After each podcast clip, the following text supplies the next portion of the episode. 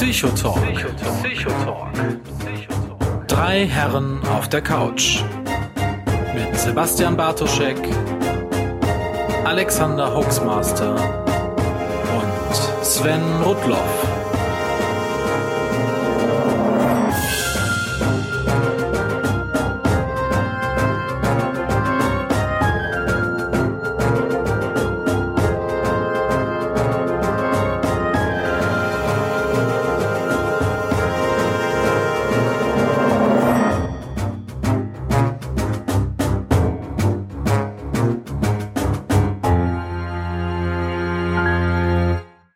Wunderschönen guten Abend und herzlich willkommen zur achten Ausgabe des Psychotalks.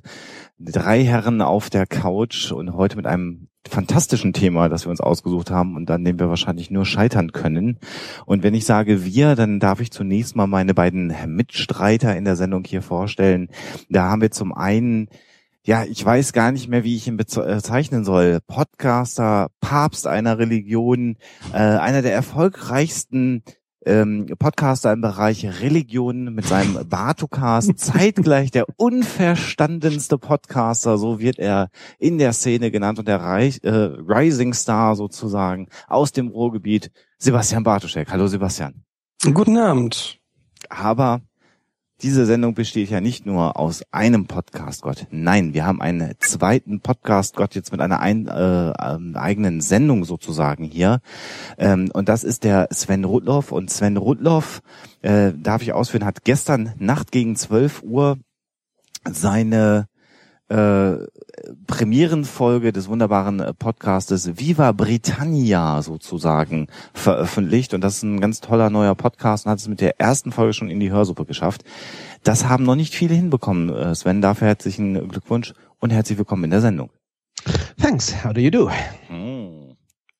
Aber wir werden natürlich nicht komplett zwei Götter, ja, da hat er recht, oder zwei Päpste, aber wir haben hier noch eine Entität, eine Entität des Podcasting, derjenige, der äh, den längsten hat, zumindest was die längste Leitung angeht. Wir freuen uns sehr, ihn auch heute wieder hier mit uns begrüßen zu dürfen, unseren einzigartigen Hoaxmaster. Hallo, hallo, hallo. ich hab den was? ich verstehe das alles nicht. Ähm, du bist am längsten am Podcasten. Ach, am längsten am Podcasten. Wir haben ein Problem, liebe Leute. Ähm, ich würde euch dringend bitten, an dieser Stelle heute mal in der Sendung, mich nicht direkt anzupingen, weil durch die Streaming-Technologie, die wir nutzen, das kündige ich mal hier gerade an, habe ich das Problem, dass jedes Ping aus dem Freenode-Chat äh, auf den Stream geht. Das lässt sich im Moment nicht anders bewerkstelligen. Wird irgendwann sicherlich mal anders sein. Insofern pingt mich nicht direkt an in der Sendung, dann haben wir nicht alle das in der Sendung hinterher drin und sind genervt davon, dass es ständig macht in der Sendung, wie es jetzt gerade schon ein paar Mal passiert ist. Ähm, ich verfolge den Chat und reagiere auf euch. Äh, nehmt euch da einfach mal ein bisschen zurück. Ja, wir haben das Thema Sex ausgerufen für die heutige Episode. Das war ja auch ein Wunschthema unserer Hörer und äh, dem kommen wir natürlich nach. Wir haben übrigens auch schon die erste Jahreshälfte sozusagen durchgeplant, da kommen wir später zu. Aber bevor wir auf das Thema äh, der Sendung kommen, wollen wir noch ein bisschen in eine Rückschau gehen, äh, Sebastian. Und da ja. gibt es noch einen Nachklapp ähm, zu einem Thema und vielleicht sagst du da noch mal ein bisschen was zu. Ich weiß gar nicht äh, so ganz genau, wo du jetzt gerade bist. Äh, ich bist du in der letzten Show oder bist du in dem? Äh ich bin beim Alex Alex Ding. Ach, beim Alex-Ding bist du. Okay. Ja, äh, wir hatten uns ja im letzten Jahr beworben auf den Alex Medienpreis. Der Alex Medienpreis kürt Medienbeiträge, die sich in besonderer Art und Weise auseinandersetzen mit äh, dem Thema Spielen, also Spielen im Sinne von Gesellschaft, Spiele, Kartenspiele etc.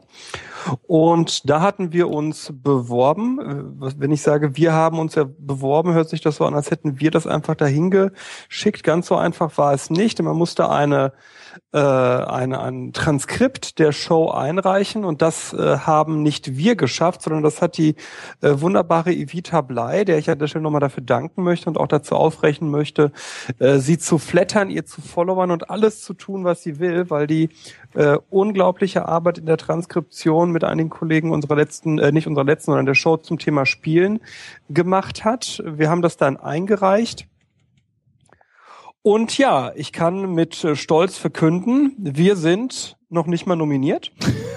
ähm, das heißt, die Nominierungen sind raus für 2012. Es wird jetzt bald äh, entschieden, wer dabei äh, oder wer äh, gekrönt wird. Wir sind definitiv nicht dabei. Wir haben auf Nachfrage mitgeteilt bekommen, dass man bedauert, uns das nicht mitgeteilt zu haben, dass wir nicht dabei sind. ähm, aber dass wir uns gerne ein weiteres Mal bewerben können. Naja, naja. Gut. Aber es war sehr, sehr nett, dass die Shownotes uns da so massiv äh, unterstützt haben, und zwar in der Person von Evita. Und das war ganz großartig. Und äh, ihr könnt ja mal gerne anfangen, eine Drei-Stunden-Sendung zu transkribieren, dann wisst ihr, was das für eine Leistung war. Vor allen Dingen drei Stunden uns zu transkribieren. Ich habe ja mit Evita im Rahmen der, des 29C3 gesprochen. Sie hat gelitten und äh, ich bedauere das auch sehr.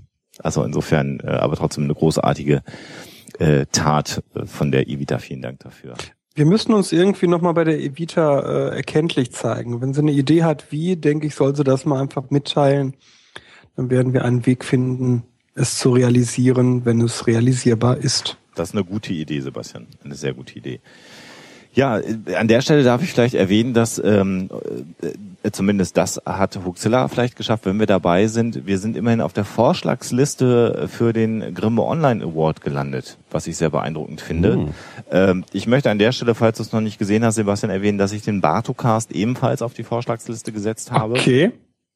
Weil nee, habe ich nicht gesehen. Das freut mich. Ja, ich finde dieses Konzept äh, des Diskordianismus und allein die Tatsache, dass du in der Kategorie äh, Religion äh, seit Wochen bei iTunes die Charts dominierst, finde ich äh, in einer Art und Weise großartig. Das ist mir eigentlich ein Grimme äh, Award eigentlich wert, muss ich mal ganz ernsthaft sagen. Und für all diejenigen, die das noch nicht gehört haben, ähm, hört mal in den Bartokost rein und lasst euer Gehirn mal ein bisschen durchpürieren. So möchte ich das. Operation Mindfuck. Das ist genau. tatsächlich so. Das ist tatsächlich so. Und ähm, äh, Sven, äh, über Viva Britannia haben wir schon gesprochen. Vielleicht sagst du mal drei Worte, was du da machst in dem Podcast, dann wissen das hier auch alle. Und, äh, sag mal, warum es sich lohnt, sonst sag ich.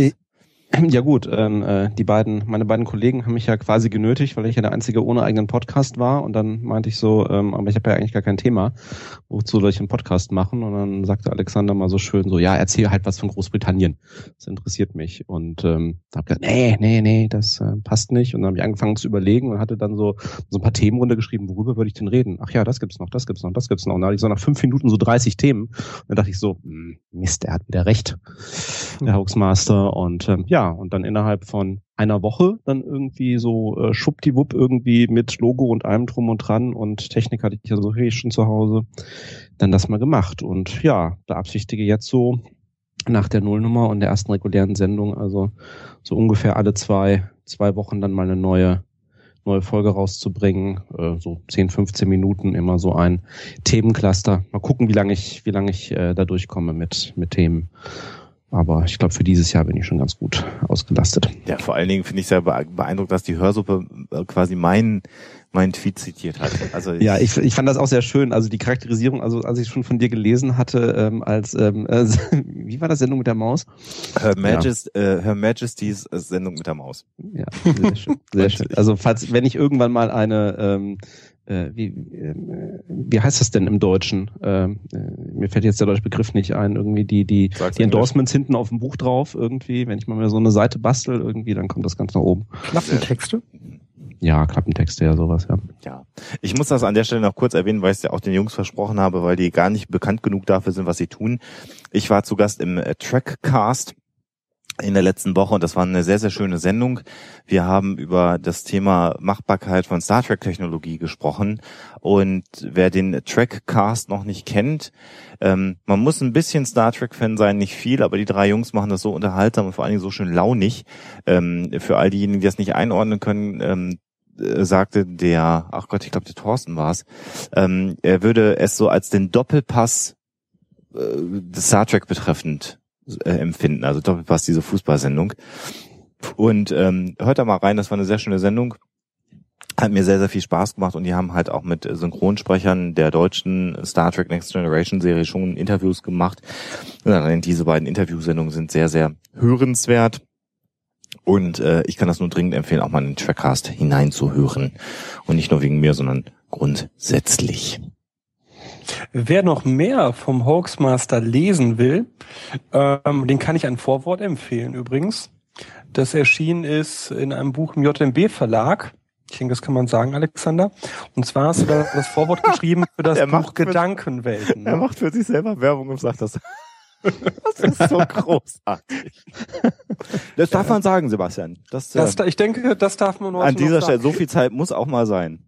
In dem Buch kommt auch nicht ein einziges Mal, ich habe es nochmal äh, mir vom Verlag bestätigen lassen, es kommen in dem Buch weder die Begriffe Neger, Wichsen ähm, oder irgendetwas Sexistisches vor. Nee, das stimmt. Ich habe es ja auch äh, äh, in großen Teilen zumindest äh, ge- über, überflogen. zumindest das sollte ich ja für ein Vorwort tun. Ähm, richtig. Nee, ist ein sehr schönes Buch geworden. Schön, danke. Du solltest kurz sagen, es ist ein Interviewbuch, ne? Das sollte Es ist ein Interviewbuch, es sind, So. äh, ich glaube, 15 Interviews, die ich geführt habe in den letzten zwei Jahren mit äh, Menschen, die man eher nicht kennt, mit äh, zum Beispiel Dietmar Speth, seines Zeichens äh, Fußballastrologe, äh, über Menschen, äh, die man vielleicht kennt, wie Arik Platzek, seines Zeichens Humanist, bis hin zu Menschen, die man auf jeden Fall kennt, nämlich Erich von Däniken oder Ray Hyman. Ähm, Skeptisches, äh, Paranormales, Panales, alles dabei. Kaufen, lesen, meine Miete finanzieren. Genau. Wenigstens das. Nicht, dass du ohne, das. dass du nicht ohne Dach über dem Kopf dastehst dann Ja. demnächst. Ne? Sonst ziehe ich bei dir ein, Sven. ähm, also gut, mein Gästezimmer ist mein Aufnahmebereich, aber gut, ist auch nicht schlimmer als die Küche. Wer Ne? will denn, wer will denn nach Düsseldorf? So, wir haben ja, ähm, äh, auch das möchte ich an dieser Stelle ankündigen, ich bin persönlich angesprochen worden mit der großen Bitte, dass wir uns dem, jetzt werden wir mal ein bisschen ernst und hören mal auf, hier Werbung zu betreiben, sondern kommen wir ein bisschen zum Kern der Sendung. Denn wir haben, auch das können wir noch mal ganz kurz vorziehen, um 21 Uhr einen Gast in der Sendung, ähm, äh, mit dem wir dann ein, ein Interview führen werden. Deswegen gucke ich gerade mal so ein bisschen auf die Zeit. Psychotalk soll sich ja auch immer ein bisschen mit Psychologie, Psychotherapie und diesem ganzen Themenkomplex beschäftigen. Und ähm, ich bin persönlich angesprochen worden von jemandem, der gesagt hat, bitte mach doch mal etwas über Psychotherapie, Probleme mit Therapeuten, ähm, was muss ich tun, wenn ich jemanden in meinem äh, Familienkreis habe und der sagt, ich gehe nicht mehr zum Therapeuten, das hat schon zweimal nicht geklappt und äh, ich habe kein Vertrauen, dritten brauche ich auch nicht mehr aufsuchen. Ähm, und da haben wir uns überlegt, was sicherlich Sinn macht, weil wir natürlich alle drei keine äh, Psychotherapeuten sind, auch das haben wir ja schon in der Sendung erwähnt, dass wir aber jemanden einladen. Und äh, Sebastian, vielleicht sagst du was dazu, wie da der aktuelle äh, Planungsstand ist. Ja, also ich habe äh, drei, vier meiner Kollegen, Kolleginnen, mit denen ich studiert habe und die mittlerweile eigene Praxen haben, im Auge. Ähm, ich werde jetzt keine Namen nennen, weil ich die Leute noch nicht angefragt habe. Ja, genau. Äh, aber ich bin frohen Mutes, dass wir äh, eine Kollegin oder einen Kollegen kriegen, wahrscheinlich aus der verhaltenstherapeutischen äh, Ecke, vielleicht eine mit einer Zusatzquali in äh, Hypnotherapie. Ähm, das kann ich aber nicht versprechen. Aber ich bin da sehr zuversichtlich, dass wir äh, da jemanden reinkriegen, äh, der dann natürlich nicht online therapieren wird, das ist, denke ich, klar, aber der so ein bisschen erzählt, äh, wie so eine Therapie abläuft und äh, vielleicht da so ein bisschen Angst nehmen kann, Hemmschwelle nehmen kann, äh, zum Therapeuten zu gehen. Genau. Ähm, da wir ja das erste Halbjahr geplant haben, können wir an dieser Stelle, jetzt sind wir ja in der Sendung auch schon sagen, die nächste Sendung wird stattfinden am 9. März. Äh, das ist auch wieder ein Samstag. Da werden wir wieder auf Sendung gehen. Und wir werden mal gucken, dass wir das koordiniert bekommen, dass wir bis dahin einen Psychotherapeuten oder eine Psychotherapeutin zu Gast haben werden. Und dann können wir da mal ein bisschen ausführlicher darüber sprechen, wie eine Psychotherapie abläuft. Wir wollen aber trotzdem heute auch nochmal über ein Thema sprechen. Das hatten wir eigentlich uns vorgenommen für die Jahresendsendung. Ähm, ich weiß gar nicht mehr, warum wir das dann nicht mehr gemacht haben. Ähm, irgendwie sind wir drüber weggekommen. Ähm, und das Thema Winterdepression gilt aber immer noch so ein bisschen Jahresendzeit. Und ähm, Sven, ich glaube, als emsiger Vorbereiter, du hast da so ein paar Punkte mal vorbereitet ne, zu dem Thema. Ähm, Also jetzt zwar nicht im Detail, aber ja, also wir hatten in der letzten Sendung, äh, wir hatten uns das schon überlegt, ich bin auch kurz vor Weihnachten, weil eben nicht nur Winterdepression im Sinne von äh, ne, dunkle Jahreszeit und äh, es geht aufs Jahresende zu, ähm, aber eben auch ähm, bekanntermaßen über Weihnachten natürlich viele Menschen, die ähm, allein sind entweder oder ähm, das altbekannte ähm, Zusammenhocken mit der Familie auf engstem Raum über mehrere Tage ähm, ja auch durchaus äh, psychologischen Stress mit sich bringt. Ähm, wir waren, glaube ich, in der letzten Sendung, äh, wir haben es am Anfang, ähm, genau, weil wir direkt am Anfang eingestiegen sind mit dem Thema, haben wir es später nicht mehr nachgeholt, zumal dann irgendwie, ähm, ich wollte es auch nicht mehr anbringen, weil ich wollte dann zum Schluss, dass die, die Atmosphäre dann nicht nochmal gezwungene Podcast runterbringen auf Winterdepression als Abschluss fürs Jahr. Ähm, und ähm, ja, und es ist natürlich tatsächlich so, also es ist kein äh, äh, kein Märchen mit der Winterdepression. Ähm, Herr Bartoschek, korrigieren Sie mich, aber äh, rezidive affektive Störung, glaube ich, offiziell oder so in die in, in die Richtung. Ähm, Reaktiv, ne? Also nee, rezidiv. Rezidiv? Rezidiv? Was soll das denn sein vom, vom, vom, vom ICD-10 her?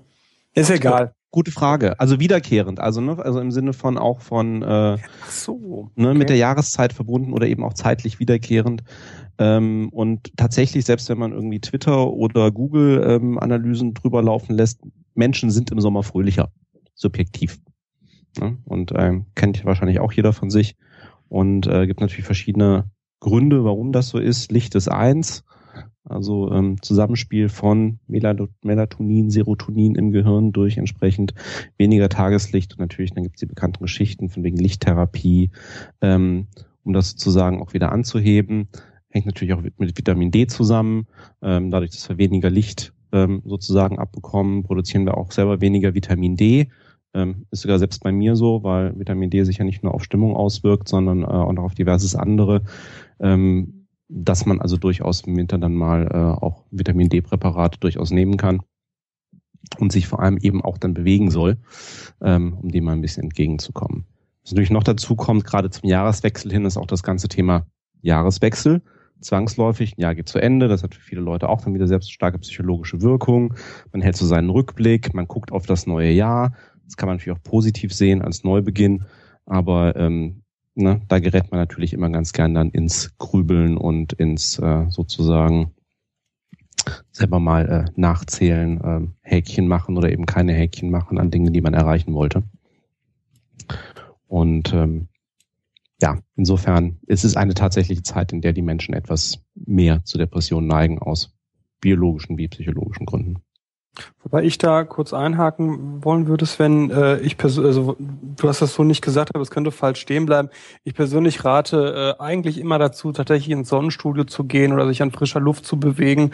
Äh, das äh, finde ich besser als Vitaminpräparate, wo man eh nicht weiß, äh, wie lange bleiben die wirklich im Körper, äh, was sind das für Präparate, da hat man es meist leichter mit äh, Obst und Bewegung an frischer Luft und Sonnenstudio. Vielleicht sagen wir noch ein paar Worte. Du hast gerade das Wort ICD äh, in, in den Äther geschmissen. Das sagt vielleicht oh. nicht jedem etwas, dass du das ähm, ja, äh, es gibt zwei Arten, psychische Störungen äh, zu diagnostizieren. Das eine ist der DSM, das ist das äh, Diagnostic and Statistical Manual for Mental Diseases. Und das andere ist die äh, International Classification of Diseases, die ICD oder der ICD. Und da sind wir jetzt in der zehnten Fassung. Das ist also der ICD 10. Ähm, und da im ICD-10 stehen alle, alle, alle Krankheiten, die es im Moment gibt, also nicht nur psychische, sondern auch äh, somatische äh, drinne und auch für die Krankheiten, äh, die es im Moment nicht gibt, auch die kann man nach ICD-10 äh, benennen. Die Angestellten unter euch kennen das vielleicht. Das ist äh, auf dem äh, Zettel, den man beim Arzt kriegt, steht dann immer irgendein schicker Buchstabe und dahinter eine Ziffer mit zwei Ziffern vor dem Punkt und bis zu drei nach dem Punkt, bis, bis zu zwei nach dem Punkt. Und das ist eben genau die Erkrankung, die man hat. Und wenn da vorne ein F steht, dann seid ihr in unserem Bereich, dann seid ihr im Bereich der psychischen Störung. Genau, und ich habe gerade nachgeschlagen, wenn du gesprochen hast, ähm, die ähm, äh, ähm, das, was ähm, der Sven angesprochen hat, wird im ICD-10 mit dem Code F38.1 ähm, okay. äh, bezeichnet. Es ist tatsächlich die andere rezidivierende affektive Störung. Ah, und dazu gehört auch die okay. rezidivierende kurze depressive Episoden. So, an der Stelle. Wir haben jetzt gerade das Problem, dass die erste Viertelstunde im Podcast fehlen wird. Äh, ähm, also liebe Podcast-Hörer, das nächste Mal unbedingt live einschalten. So sich denn nicht noch jemand findet, der den Stream mitgeschnitten hat. Aber das ist dann so. Wir haben über die Winterdepression gesprochen, haben zum Glück, das können wir an der Stelle auch nochmal sagen, für all diejenigen, die es interessiert, noch nicht das Thema Sex berührt.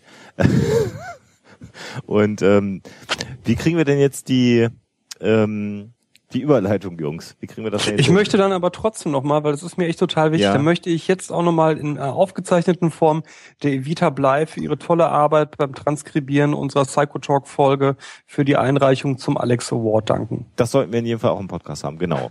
Wir sind leider nicht nominiert worden, wir sind leider nicht angenommen worden, ähm, aber die Evita hat sich unfassbare Arbeit gemacht, drei Stunden Gelaber von drei Psychologen zu transkribieren. Eine unfassbare Und deiner Arbeit. Frau.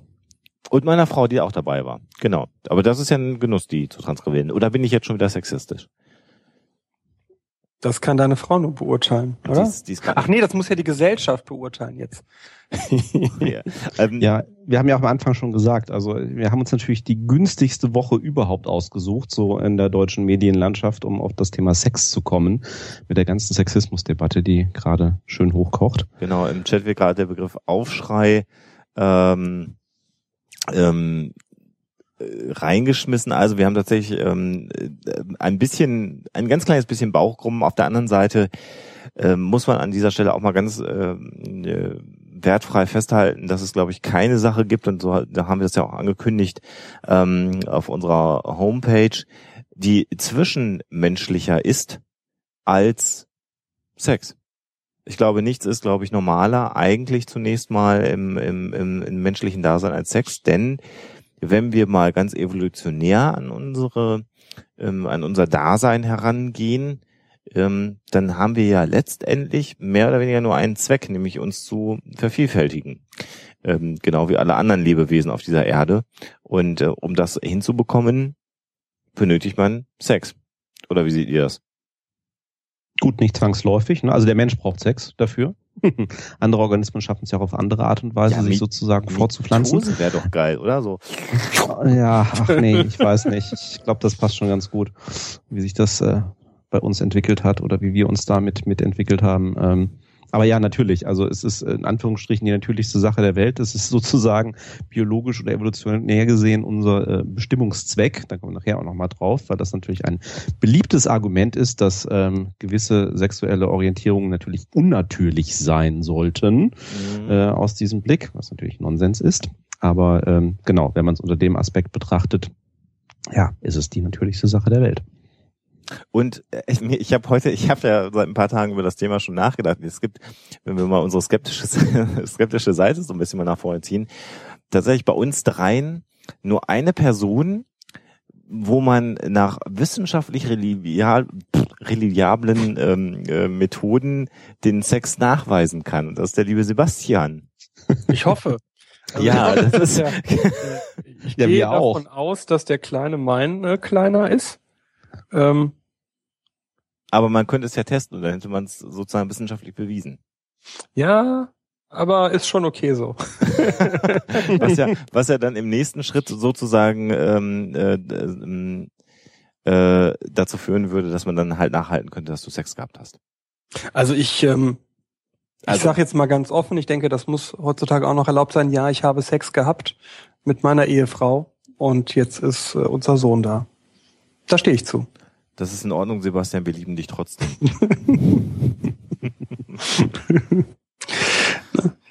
ähm, wir haben vielleicht mal um den Bogen der Sendung ein bisschen Irgendwer wird jetzt gerade furchtbar laut, aber gut.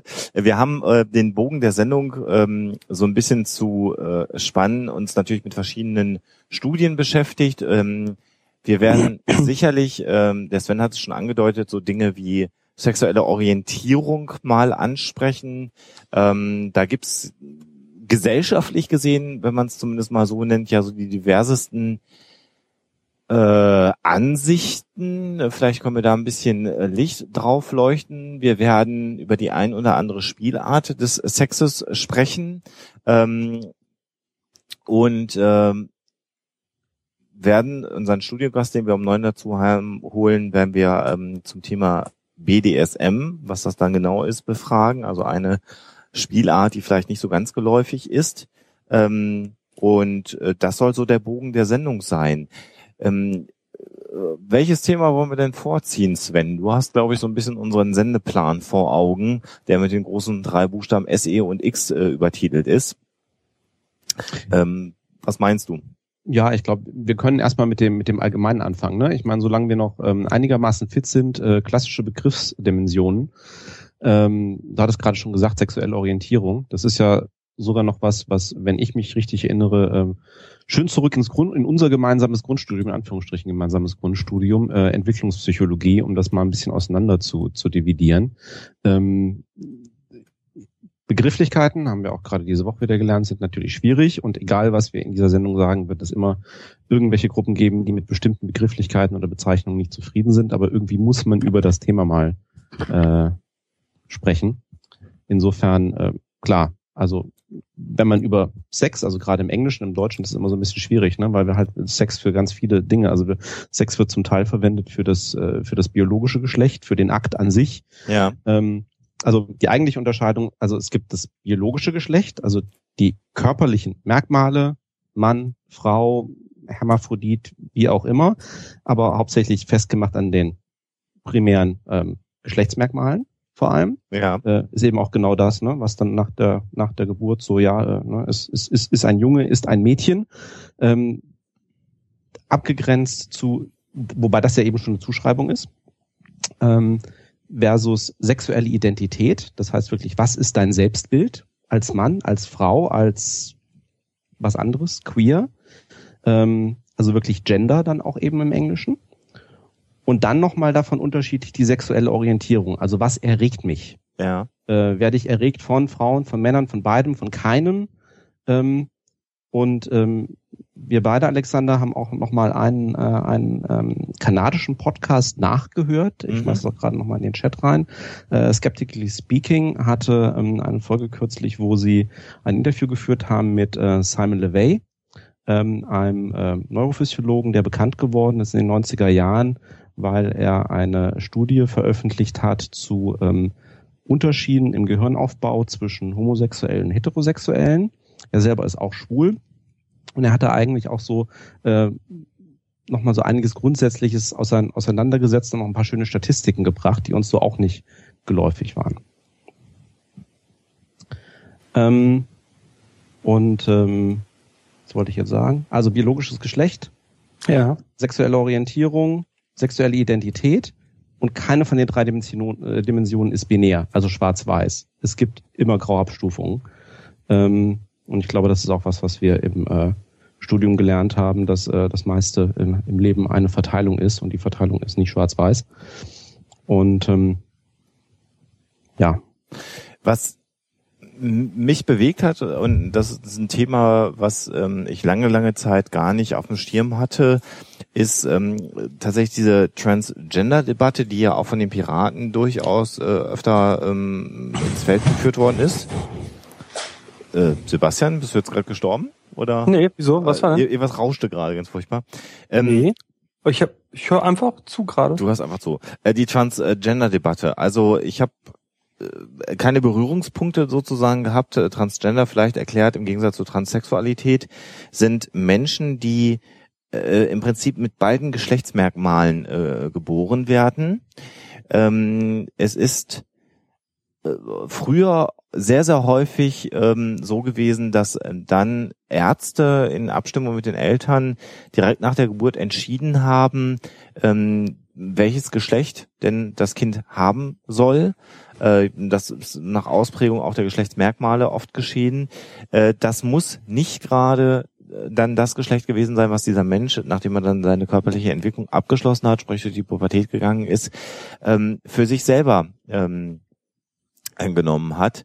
Und ähm, ich habe äh, in der jüngeren, längeren Vergangenheit äh, ein, zwei Personen kennengelernt, die dieses Schicksal haben.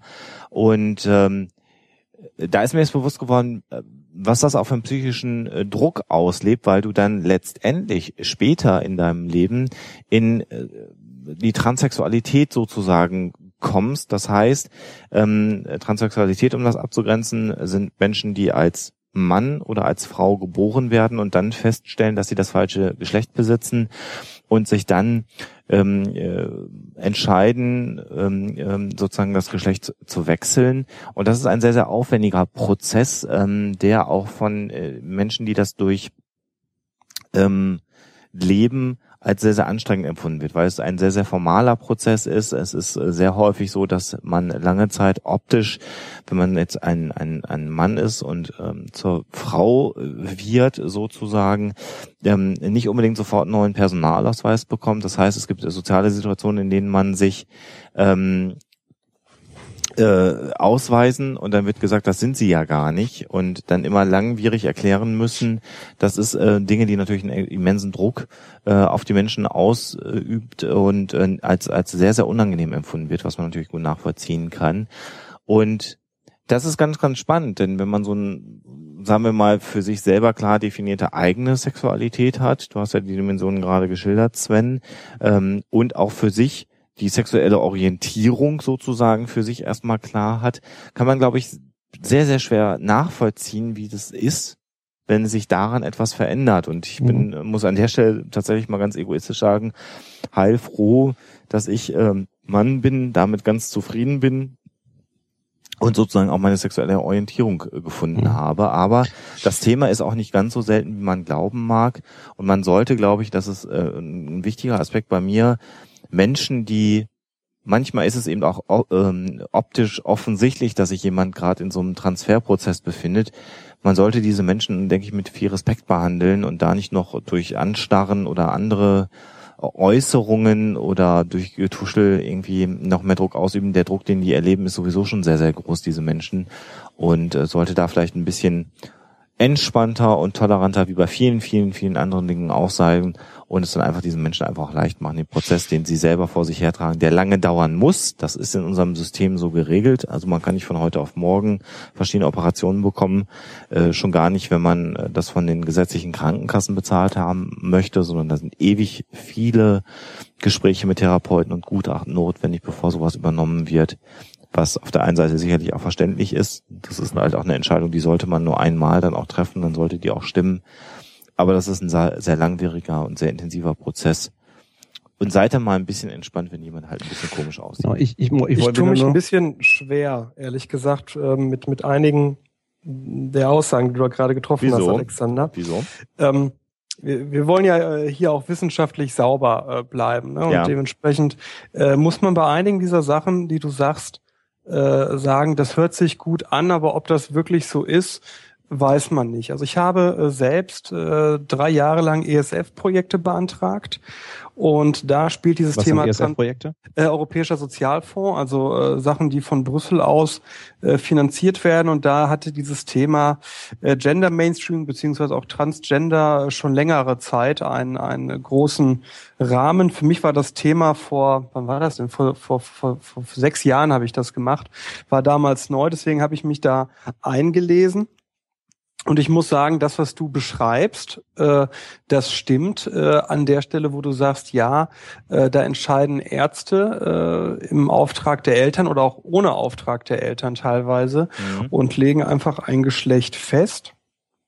Was du aber nahelegtest, und äh, das habe ich oft gehört und gelesen, äh, dass Leute dadurch quasi zwangsläufig in so eine Transgender-Sache Nee. Reinrutschen müssen. Nee, äh, wenn das so Ja. angekommen ist, ist das natürlich nicht richtig. Das kann auch mal, äh, also das kann nicht auch mal, das funktioniert auch.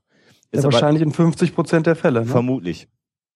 Obwohl wahrscheinlich nicht. Ich glaube, es wird, wie war das denn? Eins von beiden wird öfter gemacht, weil es leichter zu formen ist. Ich weiß nicht, ob der Penis leichter zu formen ist oder die Scheide. Eins von beiden ist leichter dann für den Arzt zu machen. Kommt wahrscheinlich auch auf den, auf den konkreten Einzelfall an. Wahrscheinlich, Also ja. wie die, auch wie die, wie die, äh, wie die, äh, wie die Ausprägung aussieht im konkreten Okay. Fall.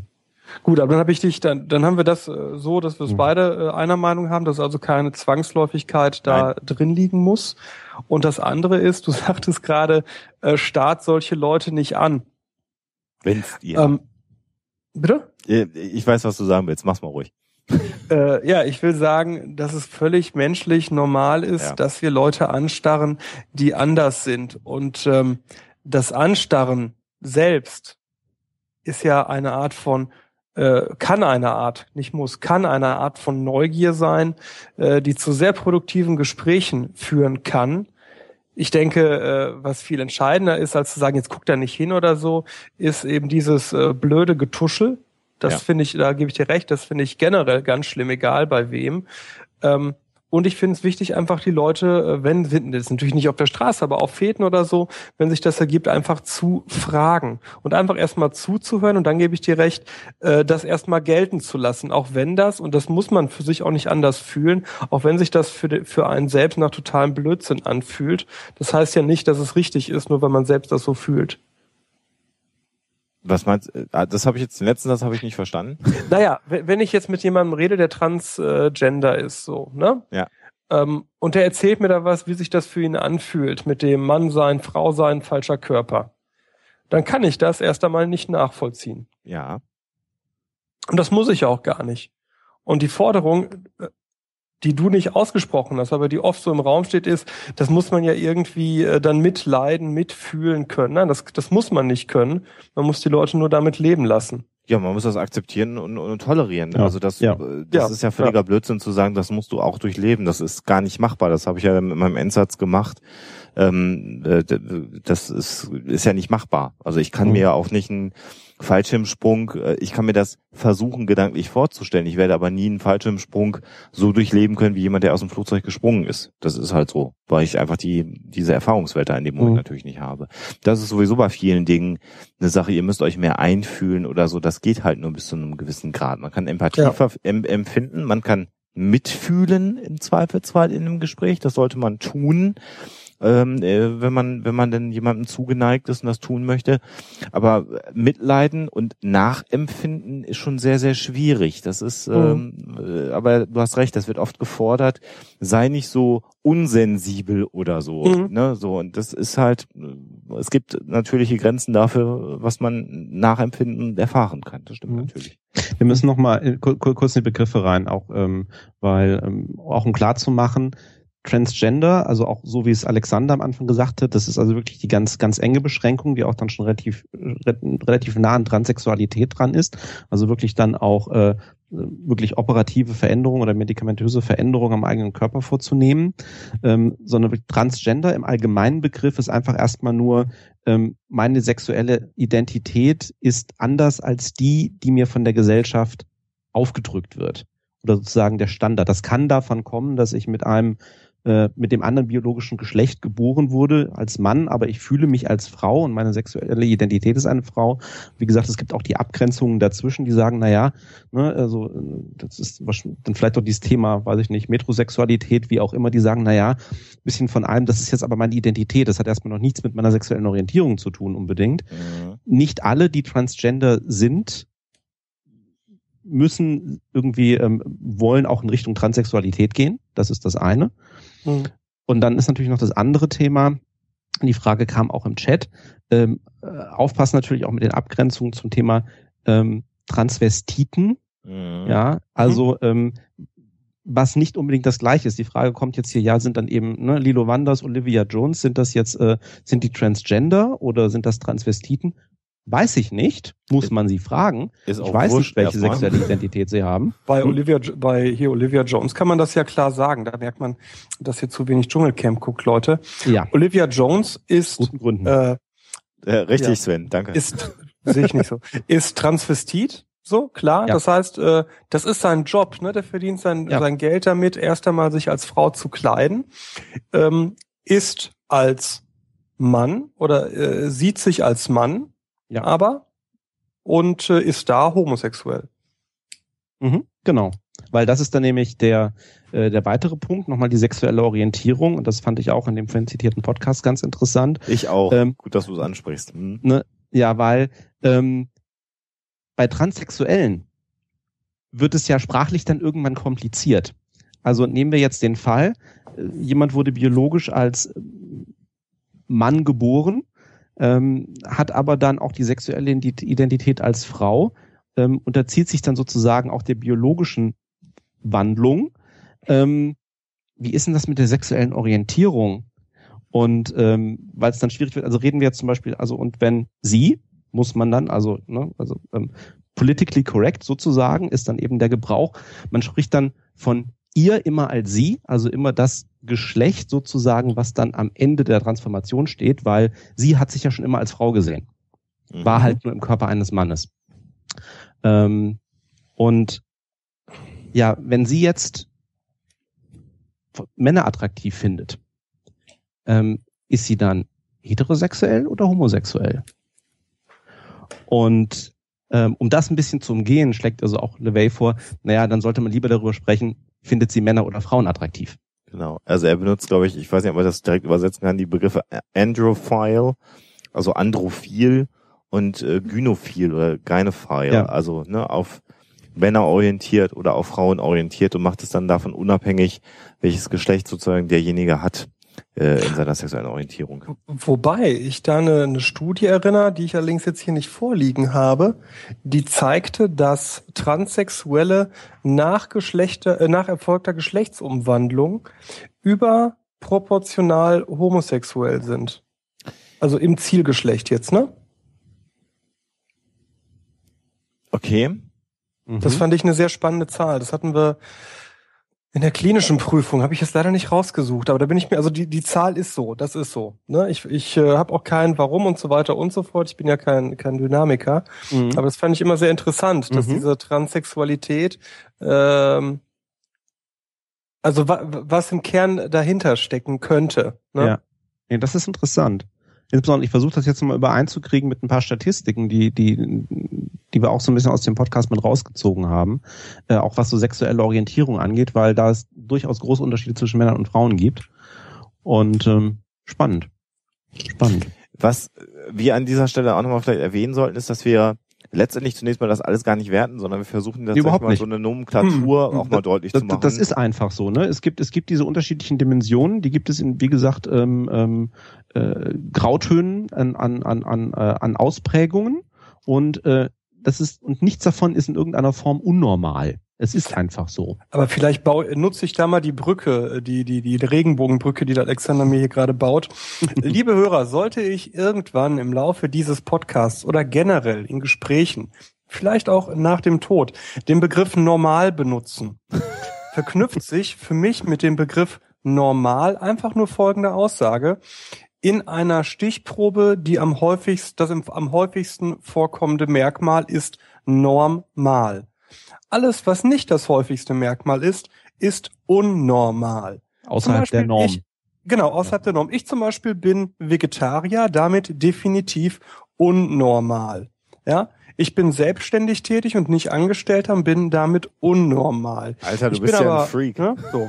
Ja, genau. Ja, ne? ähm, Damit Achtung. ist aber keine Bewertung verknüpft. Genau. Nur schon mal vorweg, weil wir werden das an einer Stelle noch haben, wo ich vielleicht etwas sage, wo dann alle sagen, oh, der Bartoschek hat gesagt, das ist unnormal. Ne? Und unnormal heißt nicht unnatürlich. Ne? Ja. Natürliche Sachen können auch unnormal sein, ja, weil genau. sie eben nicht die häufigsten Merkmale sind. Komm, Sebastian, so. dann, dann ich werf dir jetzt mal die Brücke hin. Homosexualität ist für dich natürlich.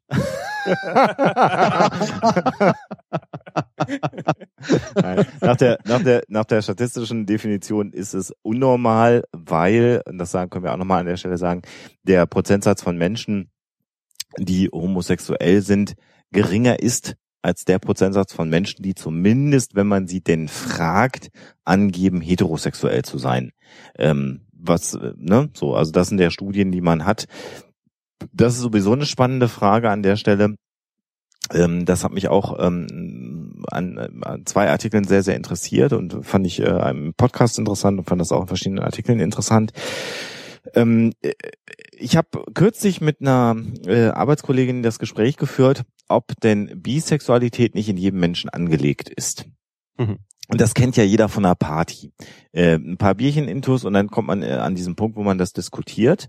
Ähm, und es gibt immer einen armen Dödel, der war ich auch sehr häufig, der dann an der äh, sich so veranlasst gesehen hat zu argumentieren und zu sagen, naja, mag sein, aber ich für mich gesprochen, stehe jetzt eigentlich nur auf Frauen. Ich glaube, ich bin heterosexuell. Und dann kommt ja ganz häufig, wenn man dann auch gerade so ein bisschen alkoholisiert ist, äh, das Gegenargument, ja, du willst dir das ja nur nicht eingestehen. Und plötzlich ist man in einer argumentativen Not sozusagen, sich zu rechtfertigen. Ähm, und es gibt die Möglichkeit in Studien sozusagen das zu überprüfen. Sven, du wirst es ja auch gehört haben im Podcast. Ähm, und zwar misst man beim Mann sozusagen die erektile Funktion. Das macht man mit so einer Manschette. Das heißt, es werden als also man, man prüft, man prüft äh, tatsächlich die körperliche Erregung und das ist bei Männern einfach am einfachsten, indem man eine Manschette um den Penis legt und ähm, das dadurch misst, ja. Sollen wir eigentlich Penis oder sollen wir, sollen wir uns irgendwie auf einen schönen anderen Begriff einigen? Ach komm, ist mir vollkommen egal. Schwanz, Blödel, wie ja, auch immer. So, das ist so geil, Alexander, weil du jetzt original, der du nicht Dschungelcamp guckst, genau die Debatte führst, die die da jetzt seit zwei Wochen führen. Ob man jetzt die Penis, ob man Penis sagt oder Prängel oder Pillemann okay. oder äh, was auch immer. Oder, oder wir können, wir können hier den, den, den Vorschlag von Tortos im Chat aufnehmen, wir nennen ihn Horst. Also Horst, bei, bei Horst hätte ich ein ödipales Problem, weil mein Vater so heißt. Also oh, oh, oh, okay. Okay, oh. aber wir sind, aber wir sind ja keine Tiefenpsychologen. Ist ödipales Problem eine Tautologie? Sven, ich äh, Gibt, äh, dir wieder zu. Sebastian, mach, mach, mach dir mal erstmal noch ein bisschen Alkohol in, in System rein. Das, das habe ich ja gemacht. Deswegen ist ja nicht auszuhalten. Ähm, wo war ich denn jetzt stehen Genau, also man misst die, die Erektion. Prängel, genau. Genau. Wir waren beim Prängel stehen geblieben. Also steht der Pipan oder nicht, wenn man erotische, als erotisch bewertete äh, Bilder oder Videos von Männern und Frauen zeigt. Und äh, erstaunlicherweise beim Mann, ich sag gleich, wie es bei einer Frau funktioniert, ähm, ist das ein super Indikator äh, für das, also entweder steht der Pipan, dann steht der Mann darauf, auf das, was er sieht, oder eben nicht, dann nicht. So, da gibt's also eine relativ gute Unterscheidung bei Männern. Bei Frauen äh, misst man in der Regel die Durchblutung der primären Geschlechtsorgane. Ähm, äh, und da gibt's ja in den Studien durchaus interessante Ergebnisse, weil nämlich äh, es wird natürlich zudem gefragt, haben Sie das als erotisch empfunden oder als anregend empfunden? Und bei dem Mann passt eben die, das Angekreuzte im Fragebogen immer prima zur Reaktion des Körpers auf das, was man gesehen hat. Bei Frauen ist das anders.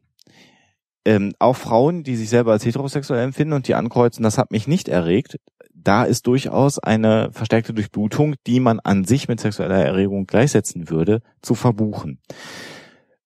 Wie bin ich jetzt auf dieses Thema gekommen? Ach, die Sendung war Sex. Nein. Das, aber das heißt ja, das finde ich sehr spannend, denn äh, genau. Erregung genau. ist ja nicht unbedingt gleich Gefühl, sondern es äh, genau. findet ja eine Wolltest du da hin, Alexander? Da wollte ich nämlich hin. Das ist das, ein, das hm? ist das eine. Nee, ist ja gut, dass du es nochmal zusammenfasst. Das ist das eine. Wir waren ja immer noch bei dem Ausgangspunkt, ist Bisexualität im Menschen veranlagt? So, mhm. das, also jeder Mensch hat das in sich. Da kann man in dieser, mit diesen Studien, die es dann wissenschaftlich belegbar machen, zum, zumindest erstmal beim Mann sagen, hm, das sieht eher nach Schwarz-Weiß aus. Es gibt natürlich auch bisexuelle Männer, gar keine Frage. Ähm, die wissenschaftlichen Leiter dieser Studien haben aber gesagt, es ist extrem schwierig. Man freut sich immer, wenn man so jemanden in der Studie mal drin hat, der das belegt. So. Ähm, also nur um, um, um die Zahlen mal reinzuschmeißen, bei Männern redet man im Grunde davon, dass ungefähr, also auf Basis der Studien so vier bis fünf Prozent ausschließlich schwul sind und der Rest ist fast ausschließlich heterosexuell. Und es gibt man die Zahl, wie viel, wie viel äh, Homosexuelle? Vier bis fünf. Vier bis fünf. Okay. Also vier bis mhm. fünf ausschließlich Schwule und aber fast, also ich sag jetzt mal, also ne, deutlich irgendwie ähm, über paar 90 Prozent ausschließlich heterosexuell und es gibt ganz wenige wirklich bisexuelle Männer nach diesen Studien. Ich habe gleich eine Frage zu der Zahl, erinnert mich dran, weil das mhm. finde ich ganz spannend und wahrscheinlich habt ihr da eine Antwort drauf. Ne? Mach mal, mach mal eine Kerbe in den Tisch, genau. Ähm, bei Frauen ist es eben anders. Ähm, nicht nur was jetzt also dieses Versuchsdesign angeht, sondern da ist es offensichtlich so, dass es auch natürlich eindeutig heterosexuelle Frauen gibt, eindeutig homosexuelle Frauen gibt. Die Zahlen hast du vielleicht gleich nochmal parat, Sven. Aber der, der Bereich in der Mitte, ähm, und man kann das neben dem, was wir gestellt haben, auch mit einer Skala messen. Was ist eine Skala? Das ist also eine, mhm. ein Ankreuz-Ding, äh, was von eins bis sieben oder von eins bis fünf geht, wobei eins sage ich jetzt mal einfach, ich bin nur heterosexuell ist und fünf oder sieben ist, ich bin homosexuell und dazwischen kann man dann auch so, ich sag jetzt mal Shades of Grey. Musste kommen, ja. Verstehe ich nicht. Äh, ankreuzen. Ähm, furchtbar schlecht geschrieben übrigens das Buch. Sagt jemand, der es gelesen hat, der mir sehr nahe steht. Ganz, ganz schlecht geschrieben. Und im Englischen ganz, ganz furchtbar geschrieben. Deutsche Übersetzung nicht viel besser. Ähm, Schl noch schlimmer, steht mit all diesen anderen Fickbüchern mitten in der Meierschen neben den Kinderbüchern beim großen Weihnachtsverkauf. Ganz großes Kino vor denselben Leuten, die sonst meckern über Pornografie etc. Ich habe ja heute auf Twitter gelesen, ich weiß leider nicht, von wem es ist, jetzt war ich erschlagen, ich fand das auch sehr schön. Mann mit Bildzeitung sieht mich mit Kindle im Zug sitzen und sagt zu seiner Frau, siehste, die Jugend liest keine Bücher mehr, da kann nichts draus werden. Finde ich wunderbar. Verstehe ich nicht. Hm? Äh, und da ist es so, ähm, der Sven hat es gerade schon gesagt, wie die Verteilung bei Männern ist. Wenn man diese Skalen dann noch hinzunimmt, ist es so, dass dieses Ergebnis, was sich offensichtlich in der in der physiologisch, also körperlich messbaren ähm, Erregung äh, der Frauen abbildet, auch durchaus in diesen Skalen zu messen. Das heißt, bei Frauen gibt es eine deutlich größere Zone, die man vielleicht als bisexuell bezeichnen könnte, als bei Männern. Ähm, vielleicht trägt das was zu der nächsten Party und ähm, Bierchendebatte bei, ob man Bisexualität in sich trägt oder nicht. Ich habe inzwischen mir angewöhnt, auf die Frage, um das auch nochmal ganz kurz zu sagen, ähm, zu antworten, das könnte sein, dass es so ist.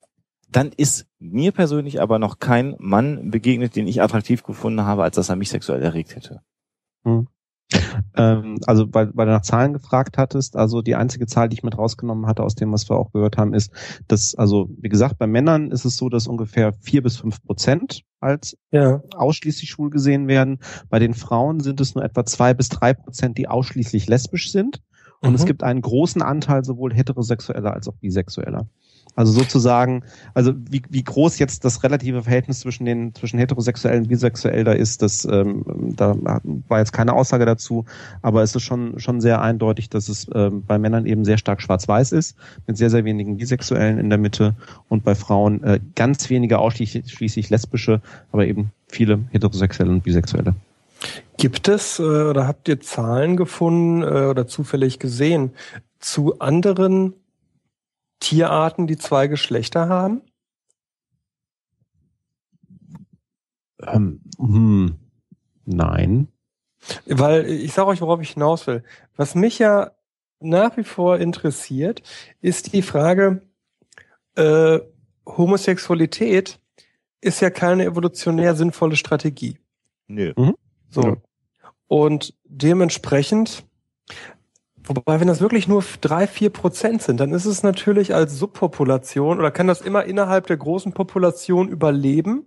Mhm. Äh, ja, also das ist also gut, ähm, das können wir dann vielleicht irgendwann irgendwie in der in, in der in der in der zweiten dritten Stunde irgendwann nochmal im, im Detail machen. Kurzfassung, weil ich kann dann irgendwann mal meinen schönen Rant über Evolutionspsychologie irgendwie rauslassen. Aber grundsätzlich ist es einfach so, Punkt eins, das muss nicht dem evolutionären Druck unterliegen. Wir haben auch noch Farbenblindheit. Ne? Also das ist auch jetzt nicht äh, evolutionär von Vorteil, sondern eher von Nachteil. Die gibt's auch noch. Ähm, aber anscheinend ist es eben so, dass es, es gibt wahnsinnig viele Merkmale, die äh, einfach dem evolutionären Druck nicht unterliegen. Die machen ne, in nee. the big picture, wie du gerade nee. gesagt hast, einfach keinen Unterschied. Nee, es das ist, das sogar, ist, nee, Entschuldige Sven, das ist einfach nur zu kurz gegriffen jetzt gerade. Nee. Wieso? Was du gerade beschreibst, sind Merkmale wie beispielsweise äh, das verlängerte Steißbein, die keinen evolutionären Nachteil darstellen, die deswegen evolutionär mitgeschleppt werden. Ähm, was aber Homosexualität ist, ist evolutionär finnisch. Ich kann ja, mich, wenn ich homosexuell bin, kann ich meine Gene nicht weitergeben. Das ist nicht Nein, aber deine Schwestern. Es gibt nämlich Hinweise darauf, okay. zum, zum, Beispiel, dass weil ähm, es gibt, also ne, können wir auch noch drauf eingehen, aber natürlich Hinweise, dass äh, es gibt äh, eine, eine entsprechende, äh, also bei Frauen eine große genetische Komponente, Mhm. Äh, bei, bei Männern eine große genetische Komponente, also nach Zwillingsstudien ungefähr 50 Prozent wirklich die ähm, äh, die, die, die sexuelle Orientierung sozusagen auch, also nicht nur die sexuelle Orientierung, sondern das ist ja sozusagen ein ganzes, äh, ganzes Paket an Eigenschaften, was da auch mitgegeben wird. Das betrifft natürlich ähm, die Schwestern von homosexuellen Männern genauso. Ähm, mit, mit, also ne, gibt es ja ähnliche Einflüsse. Und es gibt Hinweise darauf, dass ähm, ähm, wobei man da aufpassen muss, weil es ein paar Studien sind, die in die Richtung gehen, dass die Schwestern homosexuelle Männer überdurchschnittlich mehr Kinder bekommen. Ah, also, okay. dass es sozusagen mhm. auf der weiblichen Seite, sexuell weiblichen Seite, das gleiche, ne, die gleichen, ähnliche ähm, Veranlagungen, die bei Männern Homosexualität ähm, nicht Ding will ich jetzt nicht sagen, ne, aber ähm, ähm, im Grunde mit, mit beeinflussen können. Ähm, prädisponieren. Mhm. Prä, prädisponieren, genau an der Stelle. Ähm, sozusagen bei Frauen auch Auswirkungen haben, die von evolutionärem Vorteil sein können. Und wenn es sich dabei um Geschwister handelt, ne, sind wir wieder bei dem Thema, okay, ich kriege jetzt vielleicht zwar keine Kinder, aber dafür kriegt halt meine Schwester doppelt so viele. Das kann sein, würde aber äh, ich meine, du bist eh kein, kein erklärter Freund der Evolutionspsychologie, würde aber die Evolutionspsychologie auf eine Zeit vor Dawkins äh, zurückschmeißen, der ja sagt, äh, die entscheidende Einheit der Evolution ist nicht die Gruppe, ist nicht die Art, ist nicht die Spezies, sondern das einzelne Gen. Ne? Also Dawkins argumentiert ja genau äh, gegen all diese Argumente äh, von wegen äh, Erhaltung der Art. Ja gut, aber es gibt ja schon die deutlich äh, die deutlichen Differenzierungen im Sinne von äh, Kin Selection etc. Also das ist also da ist man ja, ja schon von weg. Die die Auswirkungen gibt es ja plus ähm, also den Artikel also ähm, Ralf im Chat sagt also auch gerade habe ich nämlich auch gelesen. Ähm, das stimmt natürlich auch nur dann, wenn Homosexualität wirklich an sich erblich ist. Ähm, aber es gibt gerade in letzter Zeit natürlich noch deutliche Studien, dass ähm, da viel ähm, Epigenetik mit reinkommt, die natürlich dann sozusagen auch in Familien gehäuft auftritt, aber ähm, ne, das ist eben auch wieder eine von den Geschichten in der Evolutionspsychologie. Ähm, du musst erstmal nachweisen, dass wirklich Dinge auch äh, auf, auf, auf Genen verankert sind. Und da hat man halt bis jetzt noch nichts gefunden. Wobei man sagen muss, Sven, und dann. Naja, also entschuldige Sven, den letzten Satz, den kannst du da so nicht stehen lassen. Also man hätte noch nicht gefunden, dass etwas auf Genen verankert ist. Wenn ich mir angucke in Zwillingsstudien alleine, was so die, die Prävalenz, oder nicht die Prävalenz, die Prädisposition von Alkoholikern angeht, äh, dann, dann kann ich dir sehr klar sagen, dass ja, das natürlich. Sachen, die in den ja. Genen verankert sind zum Thema Homosexualität. Ah, okay. Genau, so habe ich das aber auch verstanden. Äh, ja, ja, klar. Also ähm, nein, um Gottes Willen, natürlich, ansonsten, ne, ich, ich, ich rede hier jetzt nicht irgendwelche ne, eindeutigen Erbkrankheiten oder das ist natürlich Nonsens. Und gerade psychische Erkrankungen sind in der Regel sehr gut, äh, leider.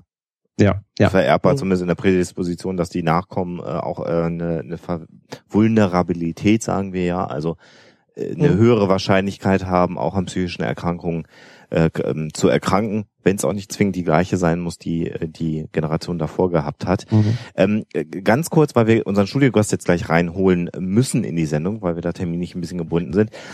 Das ist jetzt ein Aufschreisatz, Sven, aber das kann man auch nochmal festhalten. Es gibt tatsächlich auch Studien, die belegen, dass das Gehirn von Homosexuellen ähm, durchaus äh, anders verdrahtet ist, sage ich mal jetzt salopp, als das Gehirn von Heterosexuellen. Ne?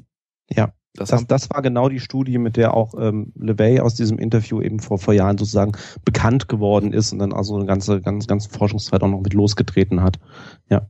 Und da ist es nochmal ganz, ganz wichtig. Nein, habe ich nicht. Ich habe, das sage ich an dieser Stelle nochmal ganz entscheidend, man muss dann auch die ganze Sendung zuhören und nicht fünf Minuten weghören ähm, äh, im Chat. Ähm, ich habe natürlich nicht gesagt, sondern der Punkt war genau Homosexualität. Dafür gibt es im Moment noch keinerlei Belege, dass erblich ähm, da irgendwie eine Vererbung stattfinden kann. Aber tatsächlich ist es wissenschaftlich belegt so, dass ähm, homosexuelle Gehirne anders funktionieren als heterosexuelle Gehirne. Das ist auch, und da sind wir wieder bei dem Punkt, den wir vorhin schon ganz ausführlich durch Sebastian eingeführt haben, dass es nicht unnatürlich ist, es ist mhm. nur anders. Männer und Frauen sind ja auch anders. Mhm. Und um Loriot zu zitieren, ist eines der schönsten Zitate von Loriot, Männer und Frauen passen eigentlich gar nicht zueinander. Ja, aber das ist, äh, ich, ich, ich, ich, ich ein, ein, eine Anmerkung kann ich mir nicht, äh, nicht verkneifen, also habe ich mir vorhin verkniffen, aber als wir über normal gesprochen haben, ist es eben genau der Unterschied. Ähm, wir müssen aufpassen, weil wir eben den Begriff Norm statistisch verwenden. Genau. Äh, als Psychologen, nämlich Norm ist das, was sozusagen durchschnittlich oder häufig ist, nicht im moralethischen oder wie auch immer Sinne Norm ist das, wie es sein soll. Nein, genau. nein. Ja. Wir beschreiben, wie es ist in den meisten Fällen. Daraus ist nicht abzuleiten, wie etwas sein soll oder was in irgendeiner Art und Weise ne, sich die Gesellschaft vorstellt. Und ein Nachsatz, äh, auch wenn den äh, die, der, der Chat vielleicht nicht so gerne hören wird, äh, der Alexander hat zu Recht natürlich die Homosexualität nicht unter die psychischen Störungen gepackt, wo sie ja äh, früher mal war. Leider, aber, leider. aber, und das ist einfach so, äh, wenn jemand aus seiner Homosexualität heraus einen Leidensdruck entwickelt mit dieser Homosexualität, steht es natürlich ja. auch frei, das entsprechend zu diagnostizieren. Nur wird man mhm. dann heutzutage nicht mehr, wie das früher der Fall war, äh, Heilungsmethoden, äh, ich setze das in Anführungsstriche, ja. äh, wählen, um die äh, Homosexualität äh, äh, loszuwerden, sondern man wird der Person helfen, mit dieser Homosexualität zu leben.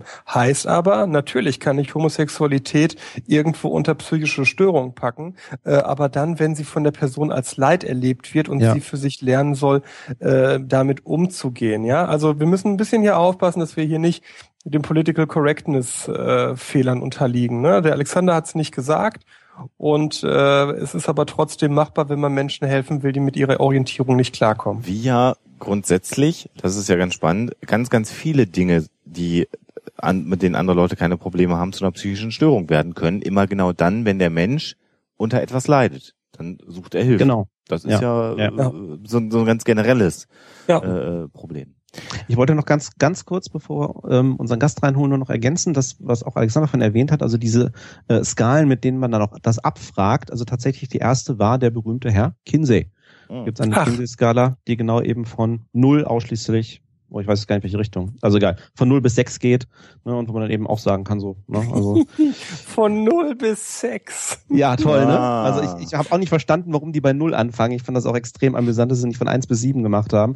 Wobei es dann eben auch schon hieß, es gibt, also die Differenzierung wird heute meistens noch ein bisschen runtergeschraubt, dass man sagt, naja, siebenstufige Skala, es ist ein bisschen, dann überlegen die Leute immer, ja, bin ich jetzt irgendwie ähm, zwei oder drei oder irgendwie doch und äh, hm, nee, und ähm, dann haben sie gesagt, komm, fünfstufige, reicht. Homosexuell auf der einen Seite, heterosexuell auf der anderen Seite, irgendwie gleich attraktiv, äh, also, also auf halbem Weg dazu halt wirklich in der Mitte und dann kann man gucken. Insofern, also ja, Herr Herr, ba Herr Bartosch, äh, nee, Herr Bartoschek sag ich schon, äh, Alexander dann irgendwie äh, wahrscheinlich dann so eine eins oder eine zwei, ne? Würde ich dann sagen. Wenn, wenn, eins, eins bis fünf? ich, also ich, ich, ich, ich würde mich da einfach als eins einordnen. Eins, ja. Das ist, ist so.